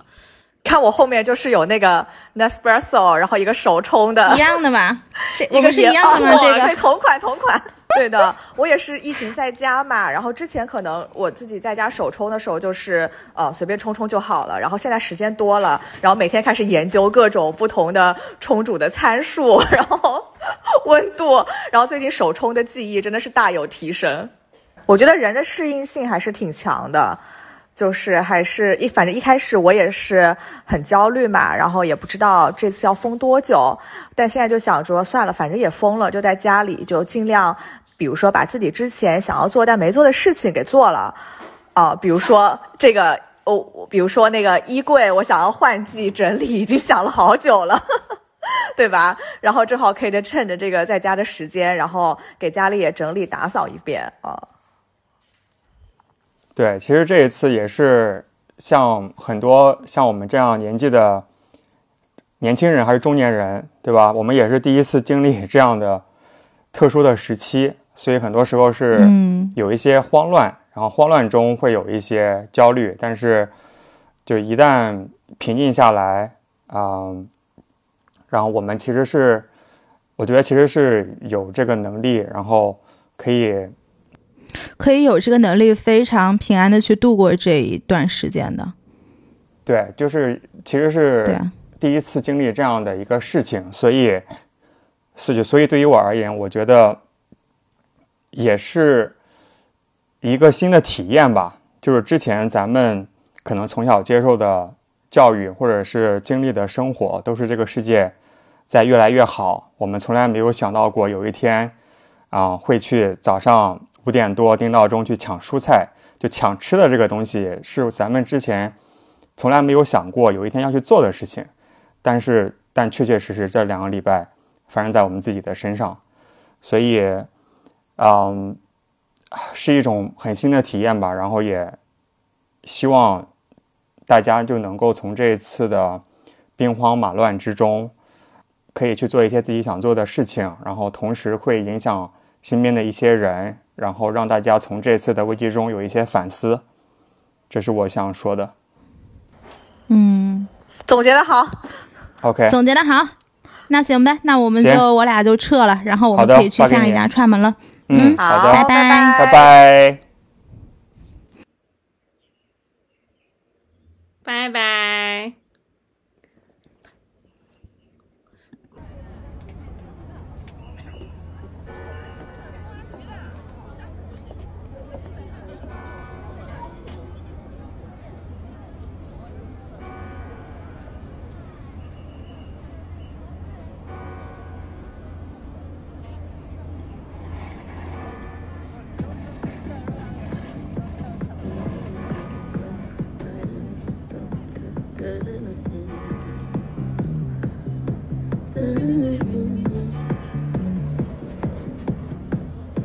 White shirt, now red, my bloody nose sleeping. Yeah, on your tippy toes creeping around like no one knows. Think you're so criminal. Bruises on both my knees for you. Don't say thank you. Oh, please, I do what I want when I'm wanting. 我觉得疫情对我造成的直接的影响相对比较小，因为我知道有很多人因为疫情有过，就会有嗯重大的生活的影响，不管是健康上，甚至有人失去了亲人，还有一些做跟实体经济有关的什么店关了，对吧？这些东西就这人家就是这就 exactly 就是因为疫情，我的生意就人生都改变了，但我感觉我应该属于是影响最小的那一批。就我我的我的工我在工作，顶多偶尔会居居家办公，对吧？这居家办公，说实话也无所谓，我自己不是很在意。然后这个有时候录录节目什么，又是因为疫情，发现有些节目不好录了，改期了，取消了，有些活儿改期了，取消了。但问题是，我觉得不，我觉得无所谓，就是可能是因为，其实啊，你这么你要这么说，我也可以，我也可以把我的工作说的好像受疫情非常大的影响，因为确实有挺多活跟工作会会因为疫情取消改期，然后造成了在当时造成了一些麻烦和就是棘手的结果。但你现在问我，我都我都想不到那些事儿，我觉得那些事儿不重要，那些事儿就正常呀，就是就哪怕没有疫情，可能也有别的吧，或者就是因为疫情工作没了就没了呗。他也可能在我在就是其实它这个变化是确实存在的，但是给你的在你的心里没有留下什么很大的我自己没有意识，我自己没有意识到。就在包括你问完之后，我一边说我才想，就哎，好像确实其实有影响，但为啥我的第一反应是觉得没影响了？可能是那些东西对我不重要吧。我觉得，比如因为活儿少赚钱了，然后工作突然被关到家里两星期出不了门了，我可能在我这种比较能受委屈或者这方面比较能受委屈的人身上，我真的就 OK，啊、就可能我也是适应适应能力那么强的吗？哦，我真的还挺，我我我我这个我之前在基本文化别的有期里讲过，感觉比较远，但我觉得有非常大的关系。就是我家是一个非常传统的，我全家直系、非直系的亲属都是那种基层公务公务人员，就我全家都是那种基层就是呃然后他这些这些人，你知道呃，你想象一下这些人的特点，对吧？就是会嗯。更听话，更愿意配合呃宏观政策，然后可能不管文化水平这个呃见识有多少，但是显得好像很有大局观。就是整体我在就是，而且有一些小农意识和一些小民的那种怯懦，就是整体这些加在一块儿。你像我家没有什么大知识分子，没有什么公民意识很强的人，就从小我就是一个在一个普通人家庭长大的。对于很多事情，我说实话都对于很多有可能是不公平和委屈都习以为常了。就是这个人没给我好好他说话，那个人呃公务人员办手续给我让我给让我就是受委屈了，我就认了。我说啊，那就这样吧，那就点正常呀。就是 this is real world，我我可能就这么想了，你知道吧？就虽然现在我没有那么能受委屈，我跟我爸我妈比肯定没有，我是应该是属于是年轻人里面已经咱们属于是比较独立意识、比较爱搞事儿的人了，但这个还是有有遗留的影响，对我来说。当时我就记得我们第一次，我第一次在家被隔离，本来要去上海演出，就很就是真是我在段后来在台上还讲成段子了，就是当时北京管的比所有全国地方都严，然后嗯上海那边 Storm 那边邀请我去演出，我都已经到南站门口了，居委会打电话不让我走，然后因为然后那个原因呢，他跟我说了，反正我就不细不细数了，但是那个原因就是其实让我觉得是不合理的。而且当时我已经做了核酸，他因为两周前我去过一个什么地方，说你要隔离，我说两周前了，我说而且这两周里面我又多做了好几次核酸了，已经能证明我没事了，就是就得让我重新隔离回去，我也没法演出了，给别人带来麻烦。我当时的选反应就是，我说好，我说我配合。呃，总而言之，就是我觉得对于生活的影响，你细想也有，但是整体我觉得没有那么实质性的影响。收获的话，一个是让我意识到了。一个是让我再再次提醒了我，就是，呃，大家不要把正常的幸福生活 take it for granted。呃，之前刘瑜在比较政治学三十讲里面，呃，讲过。当然后来我看有有也有被不同的微博上的意见领袖用不同的方式复述过类似的话。当时他提这句话的时候，我还是很震撼的。他说，咱们政治书上一直讲说和平与发展是当今世界的主流。他说：“但是其实纵观人类历史，和平与发展从来都不是主流。和平与发展是，他说几乎超过三十年的全，几乎全球层面的和平是几乎就是从来没有出现过。咱们现在就处在一个几乎全球这个层面的和平，虽然就地区战乱啊，但整体没有世界大战，没有大的这种战争、文明之间的冲突。他说这种事情这三十年。”对于咱们这代人，咱们出生之后就已经是和平了。咱们长到三十岁，感觉世界就应该是这样了，不是的，就是世界这三十年在世界上从来没有出现过，就大部分时候充他说充满了战乱和戕害。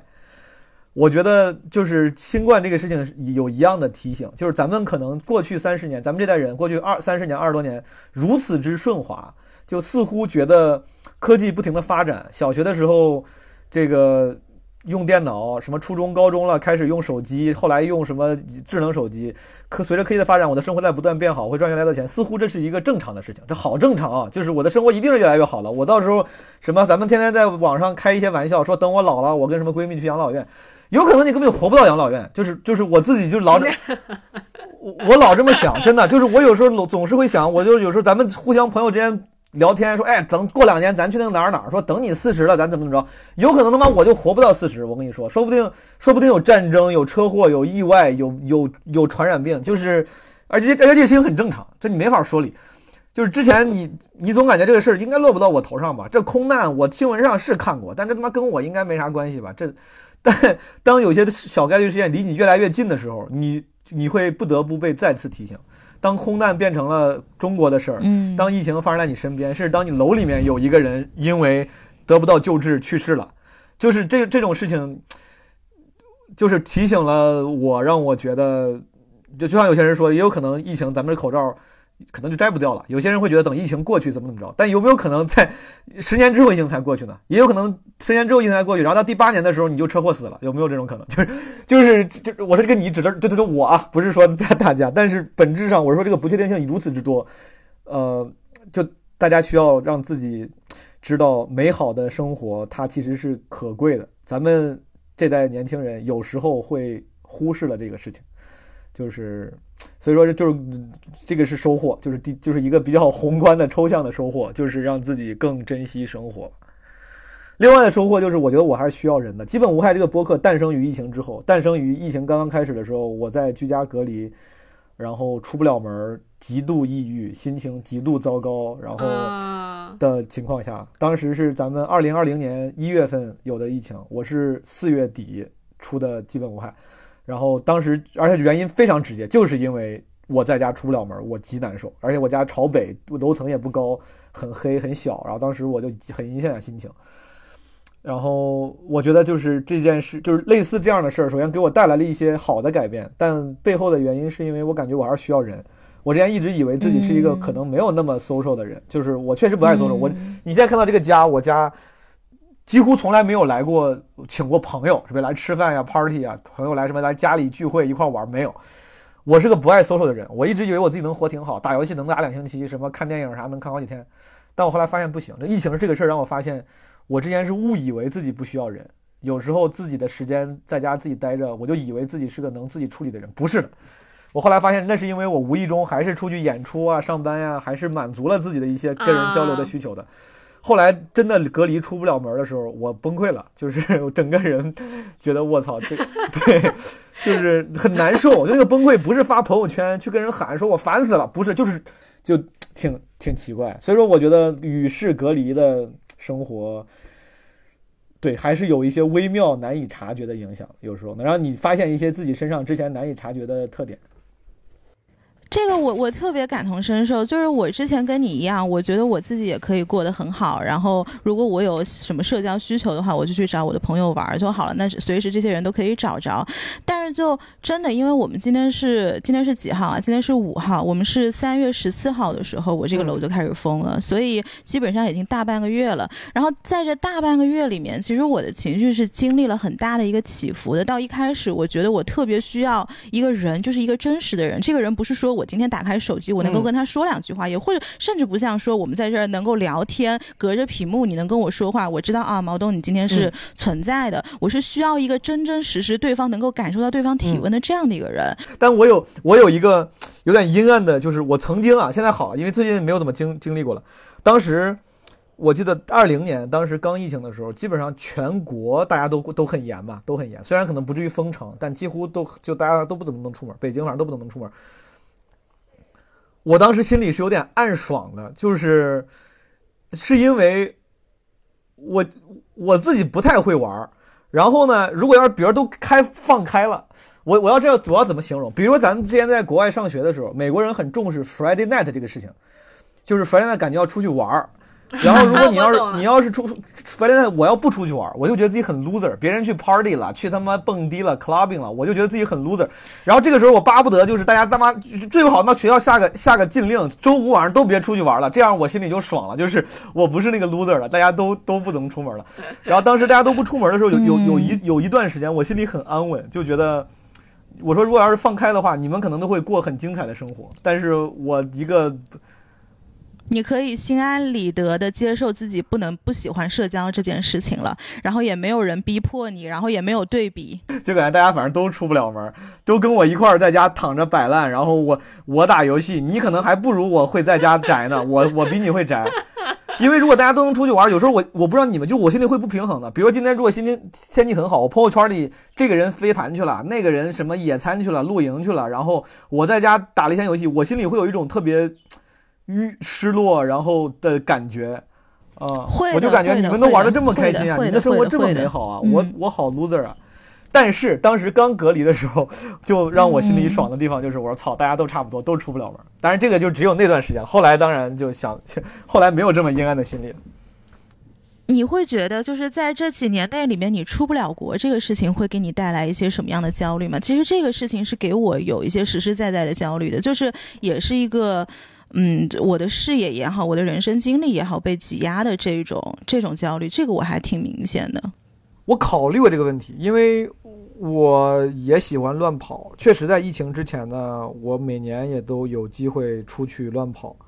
疫情甚至爆发的时候，我就在。国外，我而当时还挺开心。疫情爆发的时候，我在。其实还有一点啊。就是就是，我会觉得其实我跟家里面人的相处的这种体验被挤压了。因为你讲到你每年都出去，其实我每年有的时候出去就是跟我父母在一起。但是我前两天就跟我妈说，就说其实我们已经好久没有全家人一起出国旅行了。但是随着父母其实年纪慢慢变大，我会觉得这个事情还挺遗憾的，因为你不知道他们还能够跑几年，能够跑得动嘛。那我希望他们能在还跑得动的时候，带他们多出去看看一些世界，多体验。这个我觉得对我来说还挺重要的。我几乎之前每年出去出国最多的也是带爸妈，每年会带爸妈出去玩，然后今年呃呃，对对，今年本来春节的时候订了一个游轮跟爸妈，但是国内的因为出不了国，但是也因为疫情取消，就会很遗憾。但我想了想，为啥我不会？它对我造成特别大的困扰，是因为这个遗憾肯定是有的，因为那是个好事儿。当一个好事儿无法发生的时候，我心里难免有遗憾。但可能我天然就没有觉得它是一个。需要发生的事情，还是那句话，可能是因为我生长的环境整体来说让我的期望很低，就是我某种程度上是我是你知道是我之前是看什么《平凡的世界》这种书，什么《活着》这种书来让自己 feel better 的人，就是我我我我我我会有一个价值观，说世世界就是很苦的，就是世上就是有 real world 就是这样的。然后如果我要是哪这两年不是因为我看了刘瑜说我才说更真实更珍惜什么和平社社会，我就是。天然会觉得，我要是能出去旅游、出去出国，那太好了，那是个好事儿。但如果出不了的话，我心里不会觉得我操，竟然他妈出不了国了，这破疫情气死我！我心里会觉得啊，正常。那这生活，哎呀，果然总是不容易啊。就是这就这个这个这个词儿叫叫 entitlement，就是这也是我觉得啊，是某种自我的表现。就是有些人他会觉得自己 entitled to that life，觉得我应该做那样的生活呀，我怎么过不上那样的生活的呢？哎，我这我这种人，你这他妈破疫情，让我都过不上我想要的生活了，我都没法去加勒比海干嘛干嘛。就是我觉得我没有那种 entitlement，我有那个期望，我有那个渴望，我有那个，我当然希望能去看美好的世界。但如果没有的话，我的 entitlement 的那个那个度很低，就是可能因为我对我的度就就在正常的生活上，我非常渴望美好的、奢华的、绚丽的生活。但如果我渴望不上的话，我会觉得。OK fine，可能就我我不会觉得就是感觉很意外，正常啊。嗯嗯，我明白了。他对我就是还是我觉得可能多少跟自我程度，这也是前两天我研究那个脱口秀，他们说那个脱口秀被冒犯的事儿一样，就是其实 entitlement 的本是跟是跟自我相挂钩的，就一个人自我越强，他越觉得自己有 entitlement empowerment，他就越容易就是把自己的需求跟渴望看得太重嘛，可能是相对来说啊，我觉得。我觉得毛书记特别的，就是他聊天特别的务实，他没有给你上价值或者什么，但是 this is fucking real life，他就会有点这种感觉。那我就是把现实讲给你们听，我就是这么想的。然后他也特别的坦诚嘛，我觉得。看来我的这个生活哲学，你们是能够 appreciate，就是，但是这个东西，我觉得有一些公民意识比较特别强的人，或者是怎么说，呃，就是更自我的、更独立的现代世界公民，他们有可能会觉得我这个太懦弱了，或者是，嗯。对，我不知道啊，但是这就是我，这就是这就是事实的我的想法。哎，所以说，所以说，二位你们在这方面，就是在这种比如说受委屈啊，然后这种什么就就就是无能为力方，你们是属于相对来说处理的能比较好吗？还是会正义感比较强？就遇见这种事儿很难，就是不义愤填膺。就你们是更像我，还是更像网上那种，呃，会会因为这些事情愤慨的人？我觉得这是一个过程，就是刚开始我会义愤填膺，然后看多了之后呢，我就平静了，然后再再看多一点，我会我的我是觉得说，我作为一个做播客的人，我要站出来说这些话，就是这个时候我不是为我个人在说话，而是我要觉得我有这个呃使使命感去站出来去推动这件事情，但是其实我个人的处理方式可能就是哦知道了，嗯。嗯，那我觉得其实我是分裂的，就是可能在我过去的三十年里面，我都是属于那种就这个事情，那那我可能更像毛东一点。但是就是做了播客之后，我也不知道是什么 东西 点燃了我，就有的时候我也会觉得这个事情，我想出来评论两句，就评论两句，就是说两句，就是我想让大家知道这个事儿怎么回事。我想出来评论两但是句，但是，对，但是我觉得这个底层是我自己对我的价值观还是有一点，就是各种不的的价值观或者是三观吧，还是比较自信的。可能这个三观跟价值观不一定对，但是就像有的人说，他对自己的三观跟价值观没有信心，所以他觉得这个事情他说出来不合适。但是我的我就属于，反正我不管对跟错，反正我也愿意出来说，然后我也相信我自己说的东西。那如果说你外面告诉我说我说错了，那也好，对我来说也是一个也是一个学习的过程跟一个改进的过程。所以我觉得，可能对于我来说还是比较分挺好。我觉得你做的你比较较好一点，就我说实话，刚才你说的我很羡慕一点，就是你说你对自己的价值观啊、三观很自信，然后所以说我觉得这个非常好。就是我就是我就是典型的你说的那种，就是 我有时候对自己的观点不自信，所以说很多我很多事情我都我我都会我都会觉得我操想不清楚，我我就发现有好多事儿。我都我第一反应是说这个事儿到底该怎么办？就什么 Chris 威尔史密斯那个事儿出了之后，我特别想聊，但我第一反应也是我说我到底要怎么想呀？就是我就我就感觉这个领域本应是我已经很了解、很熟悉了，拥有比大部分人要多一点的那个内部信息了，我都觉得我想不清楚。我我我我我觉得有对自己的那个观念坚定，且还有表达欲望，愿意为大家去这个引起讨论。我觉得这个真的还我还挺羡慕的。我我觉得就缺少这样的这种魄力。嗯但是，但是有的时候，我觉得就是有的时候，我听听我们自己早嗯期录的节目嘛，我觉得我有一些观点也是非常的幼稚，或者是非常片面的。这没啥但是，就是从我的角度，我会觉得好像对对，好像就是这一路过来，比如说，就算是网友骂我也好，或者把我骂醒了，告诉我这个事情应你应该怎么想，或者是比如说我跟丸子在很多讨论的过程中，我也会有很多启发。我觉得这个对我来说是一种三观的迭代，它都是一个往前走的过程，所以可能一开始。对，所以一开始你这个观念是正确的还是不正确的？就像一开始我们开麦之前，我也问了你很多，就几乎算是请教了，哦在我的角度上来说，就是 Chris Rock 你是怎么看这个事情的？就是其实我也很想听听你的观点，因为就包括我也告诉你说，我我认为 Will Smith 这个事情是不公正的嘛。然后我们不是有探讨嘛？其实我觉得就是这个探索的过程，我怎么从我觉得我是正确的。变成了我要向你证明我是正确的，到后面可能哦我不是正确的，就是它这个整个过程对我来说都是非常有价值的。是就是我我我是觉得没有必要，因为有首先像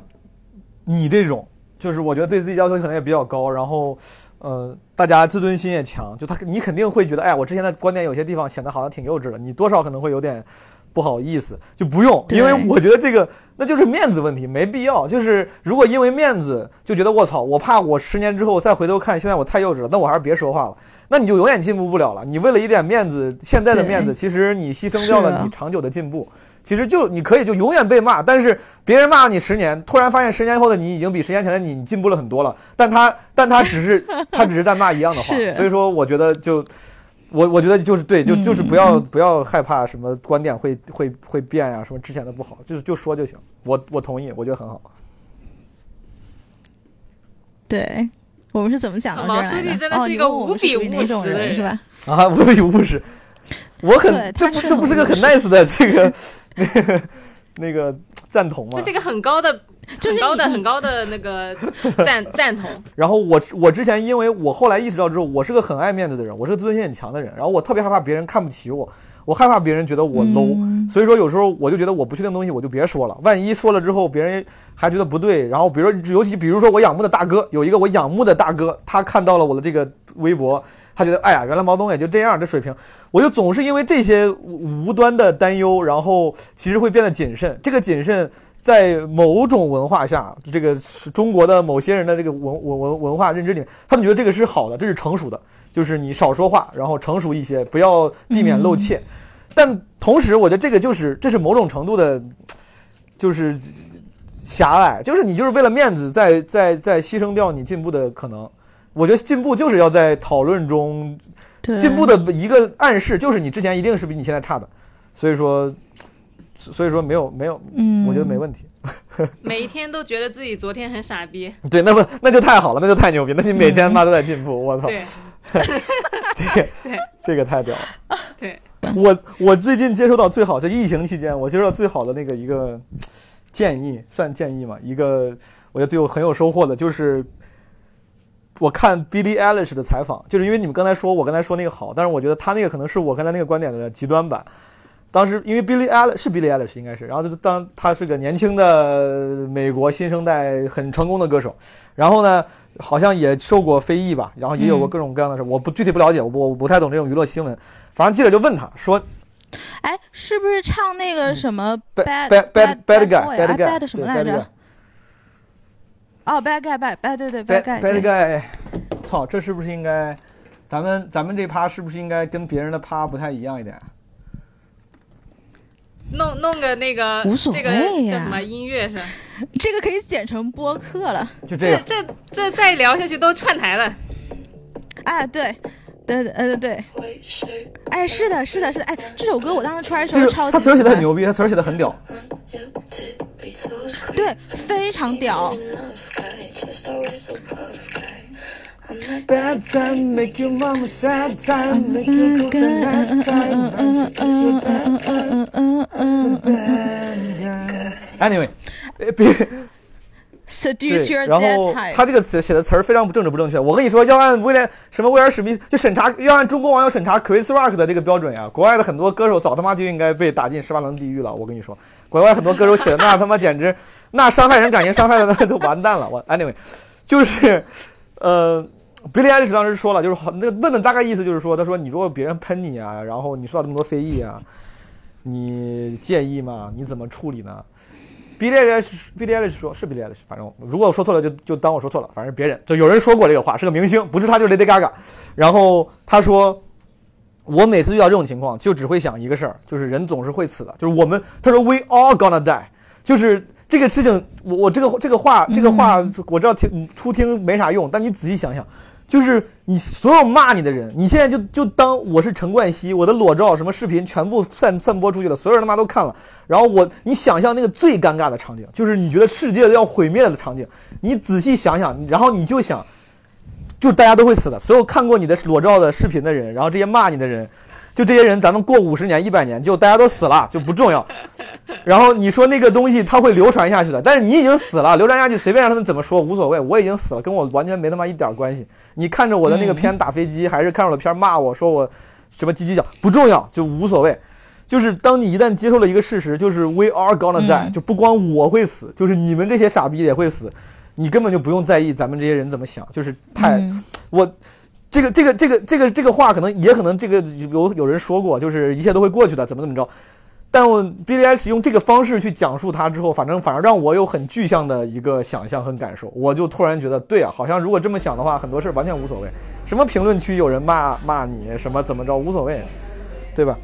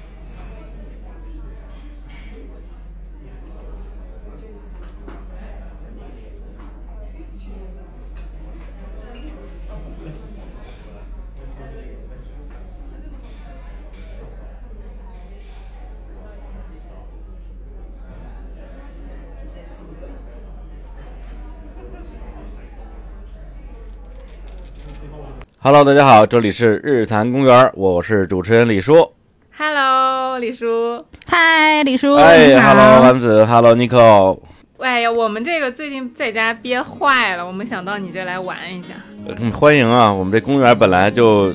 没锁门，欢迎大家来玩。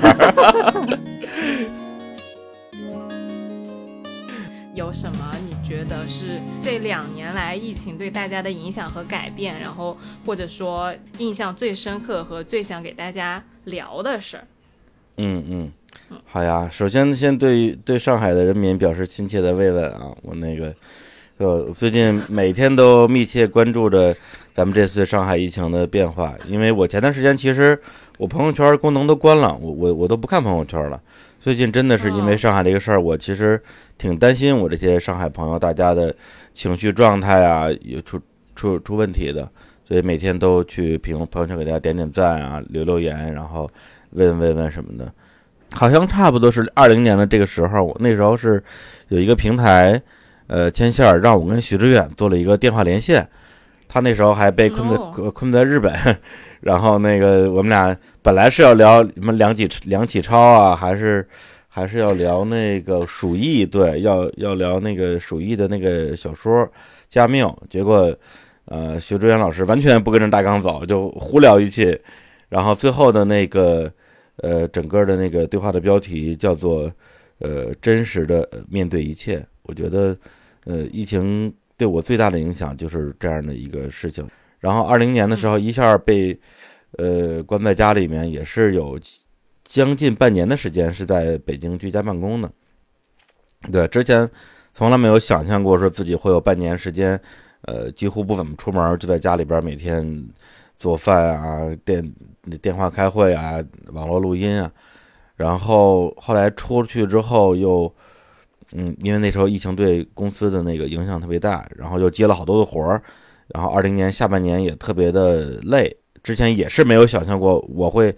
把自己搞得这么累，一年录这么多期节目，以及没有想到过到二零二一年的时候，我产生了一个一个念头，就是说我突然之间我觉得我我不想录了啊，我我我不想录播客了，然后就一下休息了大半年，然后这大半年有时候在北京，有时候在云南，对，就这些事情都是在疫疫情前的。那种时间线上，我它既不可能发生，我也不可能允许让它发生，因为它太不合常理的。对，所以这里边我觉得，其实对我来讲最大的变化就是，是不是可以真实的面对自己的所处的真实的一个状态，以及自己真实的心情。对，比如说，我这段时间就是不想录节目了，那我就我就不录了，或者说这段时间我就想离开北京。然后离北京这个城市远一点，因为我在北京生活了四十多年嘛，从来没有离开北京那么长时间。就是突然之间，以就突然之之间觉得好多以前以前不可能打破的一些这种生活的规律或者规范，一下子都变得不是什么问题了。我我觉得可能最近上海的朋友有一些也会有这种感觉，就以前觉得什么事儿都是特大的事儿，现在看这些东西其实都不是什么事儿。对，这可能是我。嗯，这两年挺大的一个认知吧，嗯。那你会觉得更轻松了吗？生活？我觉得它是一个，它是一个过程，就是因为在这过程之中，实际上是有很多地方是自我改变的一个过程。就比如说，以前我是一个呃很瞻前顾后的一个人，就什么呃。先怕狼后怕虎，或者是怎么样，就很纠就很纠结、很拧巴的一个人。对，那在疫情之后，因为你再拧巴的话，你就你就活不下去了。因为那个时候大家已经很痛苦了，然后所有的事情、所有的环境、所有的变化都是你不可控的。咱们就说无常嘛。那么你在无常里边，你还要纠结那个？我当时我的想法是啊，未来我的计划是，那你你这个 你就会把自己憋到绝路上去啊。所以就是很多时候，大家这两年很流行呃一个一个说法，但是也流行很多年了。我以前觉得就是一个就是一个鸡汤的东西，就是活在当下。我以前一直觉得活在当下是一句 纯鸡汤啊，为什么呢？因为我那时候根本就不知道什么叫活在当下。所以这两年我学到的一件事情就是，什么叫他妈的活在当下，就是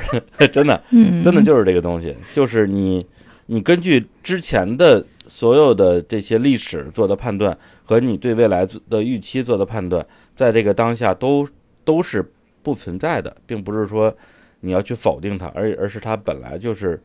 就是不存在的。咱们就说一个事儿，就是今年一月份的时候，我去上海，然后完完咱们不是一起喝酒吗？然后对，超开心，而且我当时我就疯了，我说哇天哪！我说我二零一零呃二零一一年一年没有来上海，上海变成这样了，对，这是我我就我我没我没有想，无法想象在这个疫情之后，中国还有这样一个城市，这么的开放，大家的生活状态这么的快乐，而且每一个人都充满了那种活力跟生命力，对，就完全把我把我惊艳了。所以当时我脑子里就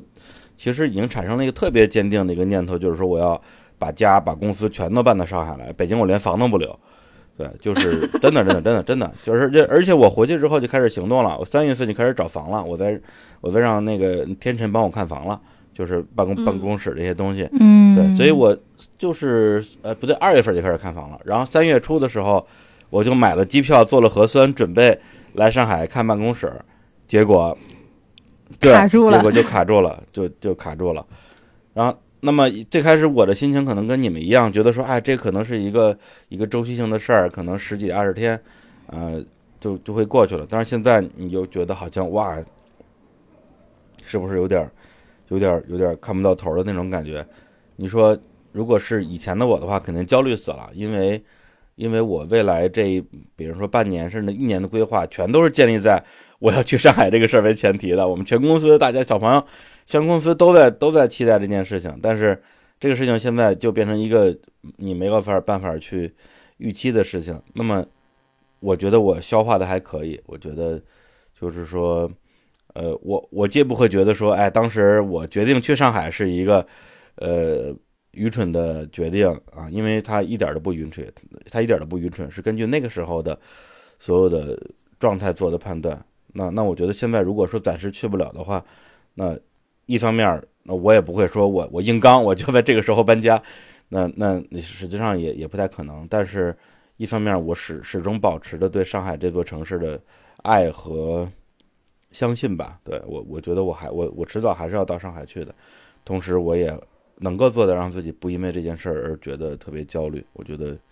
其实这这是我这两年学到的一件事情，就是让自己在每一个当下，然后根据。自己此时此刻的真实的状态去做每一个判断，然后接纳这些变化，也接纳自己的心态上的变化。其实我觉得李叔代表了一一些人，是他可能有一个有一个公司，或者是有一批人要依靠他养的，或者是在他的蓝图里面是有呃商业规划的这一批人。因为坦率讲，就是对于现在上海的情况来说，我觉得。伤害最大的应该是，比如说他本身有企业，或者是他有自己的，比如说餐馆啊，或者是有自己的一摊事情要顾。但是虽然现在政府可能说我减免房租或者怎么样，但是多多少少在他整个大的商业规划里面，其实还是呃很耗损。对，因为现在的情况，呃，因为你们现在这么经历的东西，过去两年我们北北京人民其实呃经历过一些。可能没有你们现在这么严重，对，但是它的程度和它那个方向其实是是类似的，对，所以我的我的想法就是，嗯，我们真的可能没有那么大的力量可以去凭借自己的一己之力去改变一个世界，改变一个环境，但是我们能够改变的，就是自己，就是自己去看待事物的心态。但是我我没有办法说建议大家说你不要去刷新闻看朋友圈，因为它会让你更难受，对，因为大家也希望知道事情最新的一个变化。但我觉得不要让那些东西伤害你，不要让那些东西伤害你，然后让让也还是让让自己在了解现实的这种这种沉重的同时，能够去关注一些有有有力量的有力量的声音吧。那这里边。就比如说我自己在疫情期间，比如说会，呃，在一些音频平台上，比如说像看理想啊，像像蜻蜓啊，还有一些，呃，那些呃付费的内容吧，比如说讲人类的文明史、哲学，然后美学，就这些东西。我觉得到最后，我们我们是我们为什么要活在这个世界上呢？大家除了吃喝拉撒这些。生理需求之外，我们为什么要活在这个世界上呢？不就是为了那点真善美吗？对，我觉得如果这个时候能够给自己一点儿，给自己那么一点点的油，让自己这辆这辆车能动起来，让自己能够去把一部分的精力从眼前的这种这种痛苦、这种环境的无常，转移到对于真善美的去这种这种这种聆听和理解上，我我自己我自己的经验是真的会有一些帮助，真的会有帮助，因为因为一旦你的情绪的那种呃焦虑、抑郁，然后的程度滑到了某一个那种红色区域的话，可能就就真的很难了。那个时候可能别人说你可能需要二十四小时。二十四小时有人陪伴，或者说你要去医院就医，但如果这个时候你二，但如果下面由于疫情原因，你身边没有人能陪伴，你也去不了医院，那你怎么办呢？对，所以这个对这个是我我我我非常希望能够嗯给大家一一的一点小建议吧，嗯，就是分一些时间去看去关注那些真善美的东西。呃，因为现在你们你们的节目也有也有很多的，就是现在没有。没有受到疫情呃太大影响的人，比如就像我现在这个状态嘛，在听，对，但我就很想说一句话，就没有什么他们和我们，他们就是我们，你们就是我们，我们都是一体的，我们都是一体的，对，无论是现在被关在家里的你们，还是相对自由的我，就大家都是一体的，我们我们面临的面临的，我们是命运共同体，对，我们要去，对，我们要我们要要。要有信念，要有信念。嗯，我们目前的生活来说，我们越来越多的感受到了这些细节，就是发现人面临这个事情实在是特别特别脆弱的，而他今天可能会遇到的困难，可能就是下周我们会遇到的困难。因为就像李叔刚刚说的，我们能做的事情其实是非常少的，所以才会想要。做这样一个节目，给大家一些，哪怕是一点点启发，就是如果你你有一些 take away 的，其实是这个意思。对，一点点启发和一点点力量吧。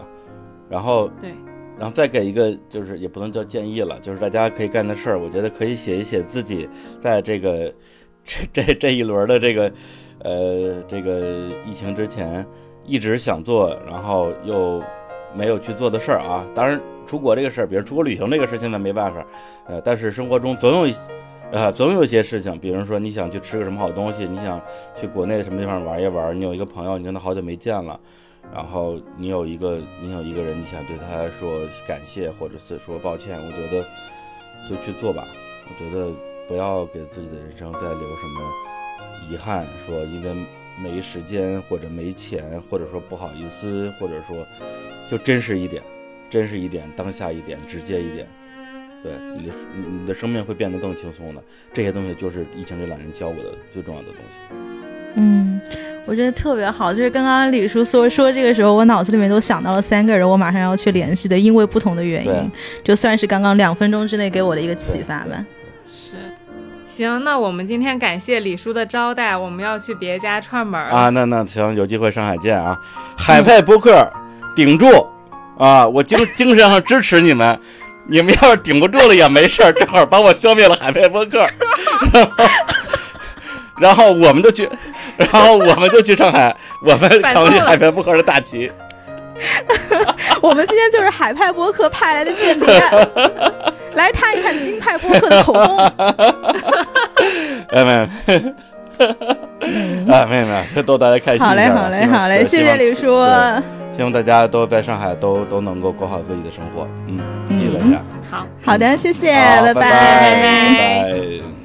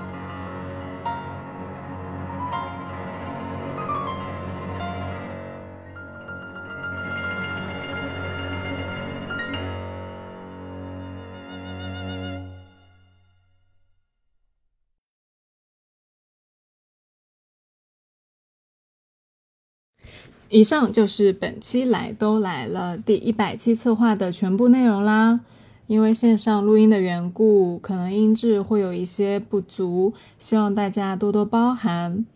也希望这期节目能够在这个充满着愤怒、混乱、悲伤、彷徨的当下，给到大家一些些力量和欢笑。那接下来就是花絮时间啦。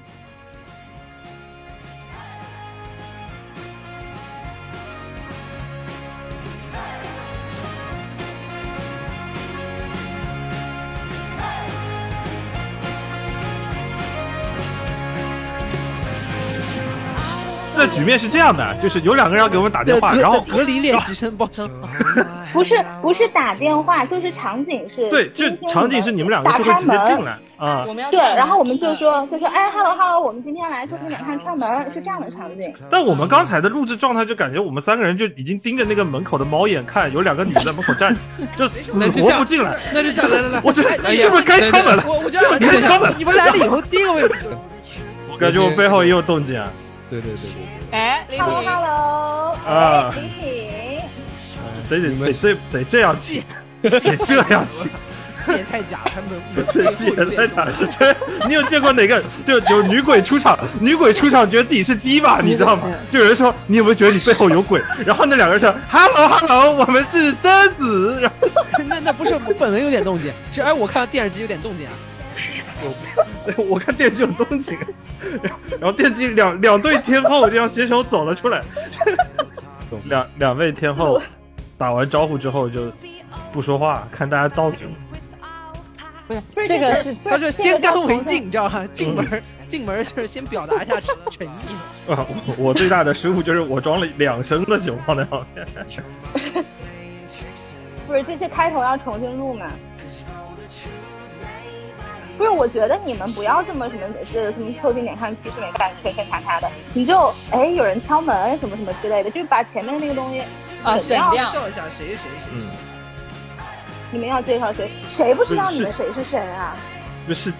不是导演刚才说让我们介绍的。导演是他妈对的，戏是这么讲的，是刚刚才讲戏的时候是这么讲的，现在现在说谁不知道我们是谁，我当然知道我是谁了，真的是。邓坚邓监制不同意，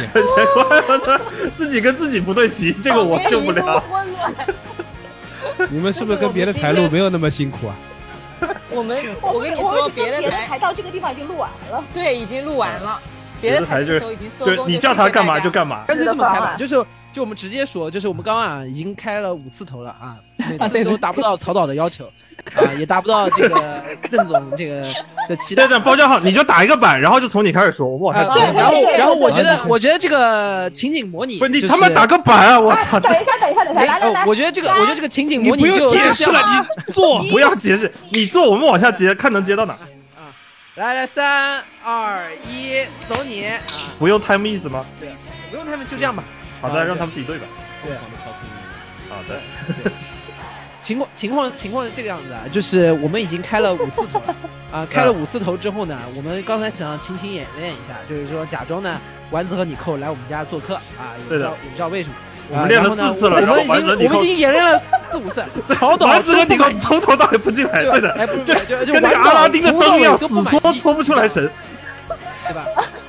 后导也不满意，对吧？对，后来觉得这算了，那这个就只好改剧本了，对吧？就把这这场戏掐掉，啊对的直接进正题，对吧？啊，现在新的剧本是玩导和寇导已经在屋子里做好了，然后，然后我们三个人从各自的房间出来，然后就哎你为什么在客厅？算了，改革春风吹满。 Body safe to shore. Though the truth may vary, this ship will carry our body safe to shore.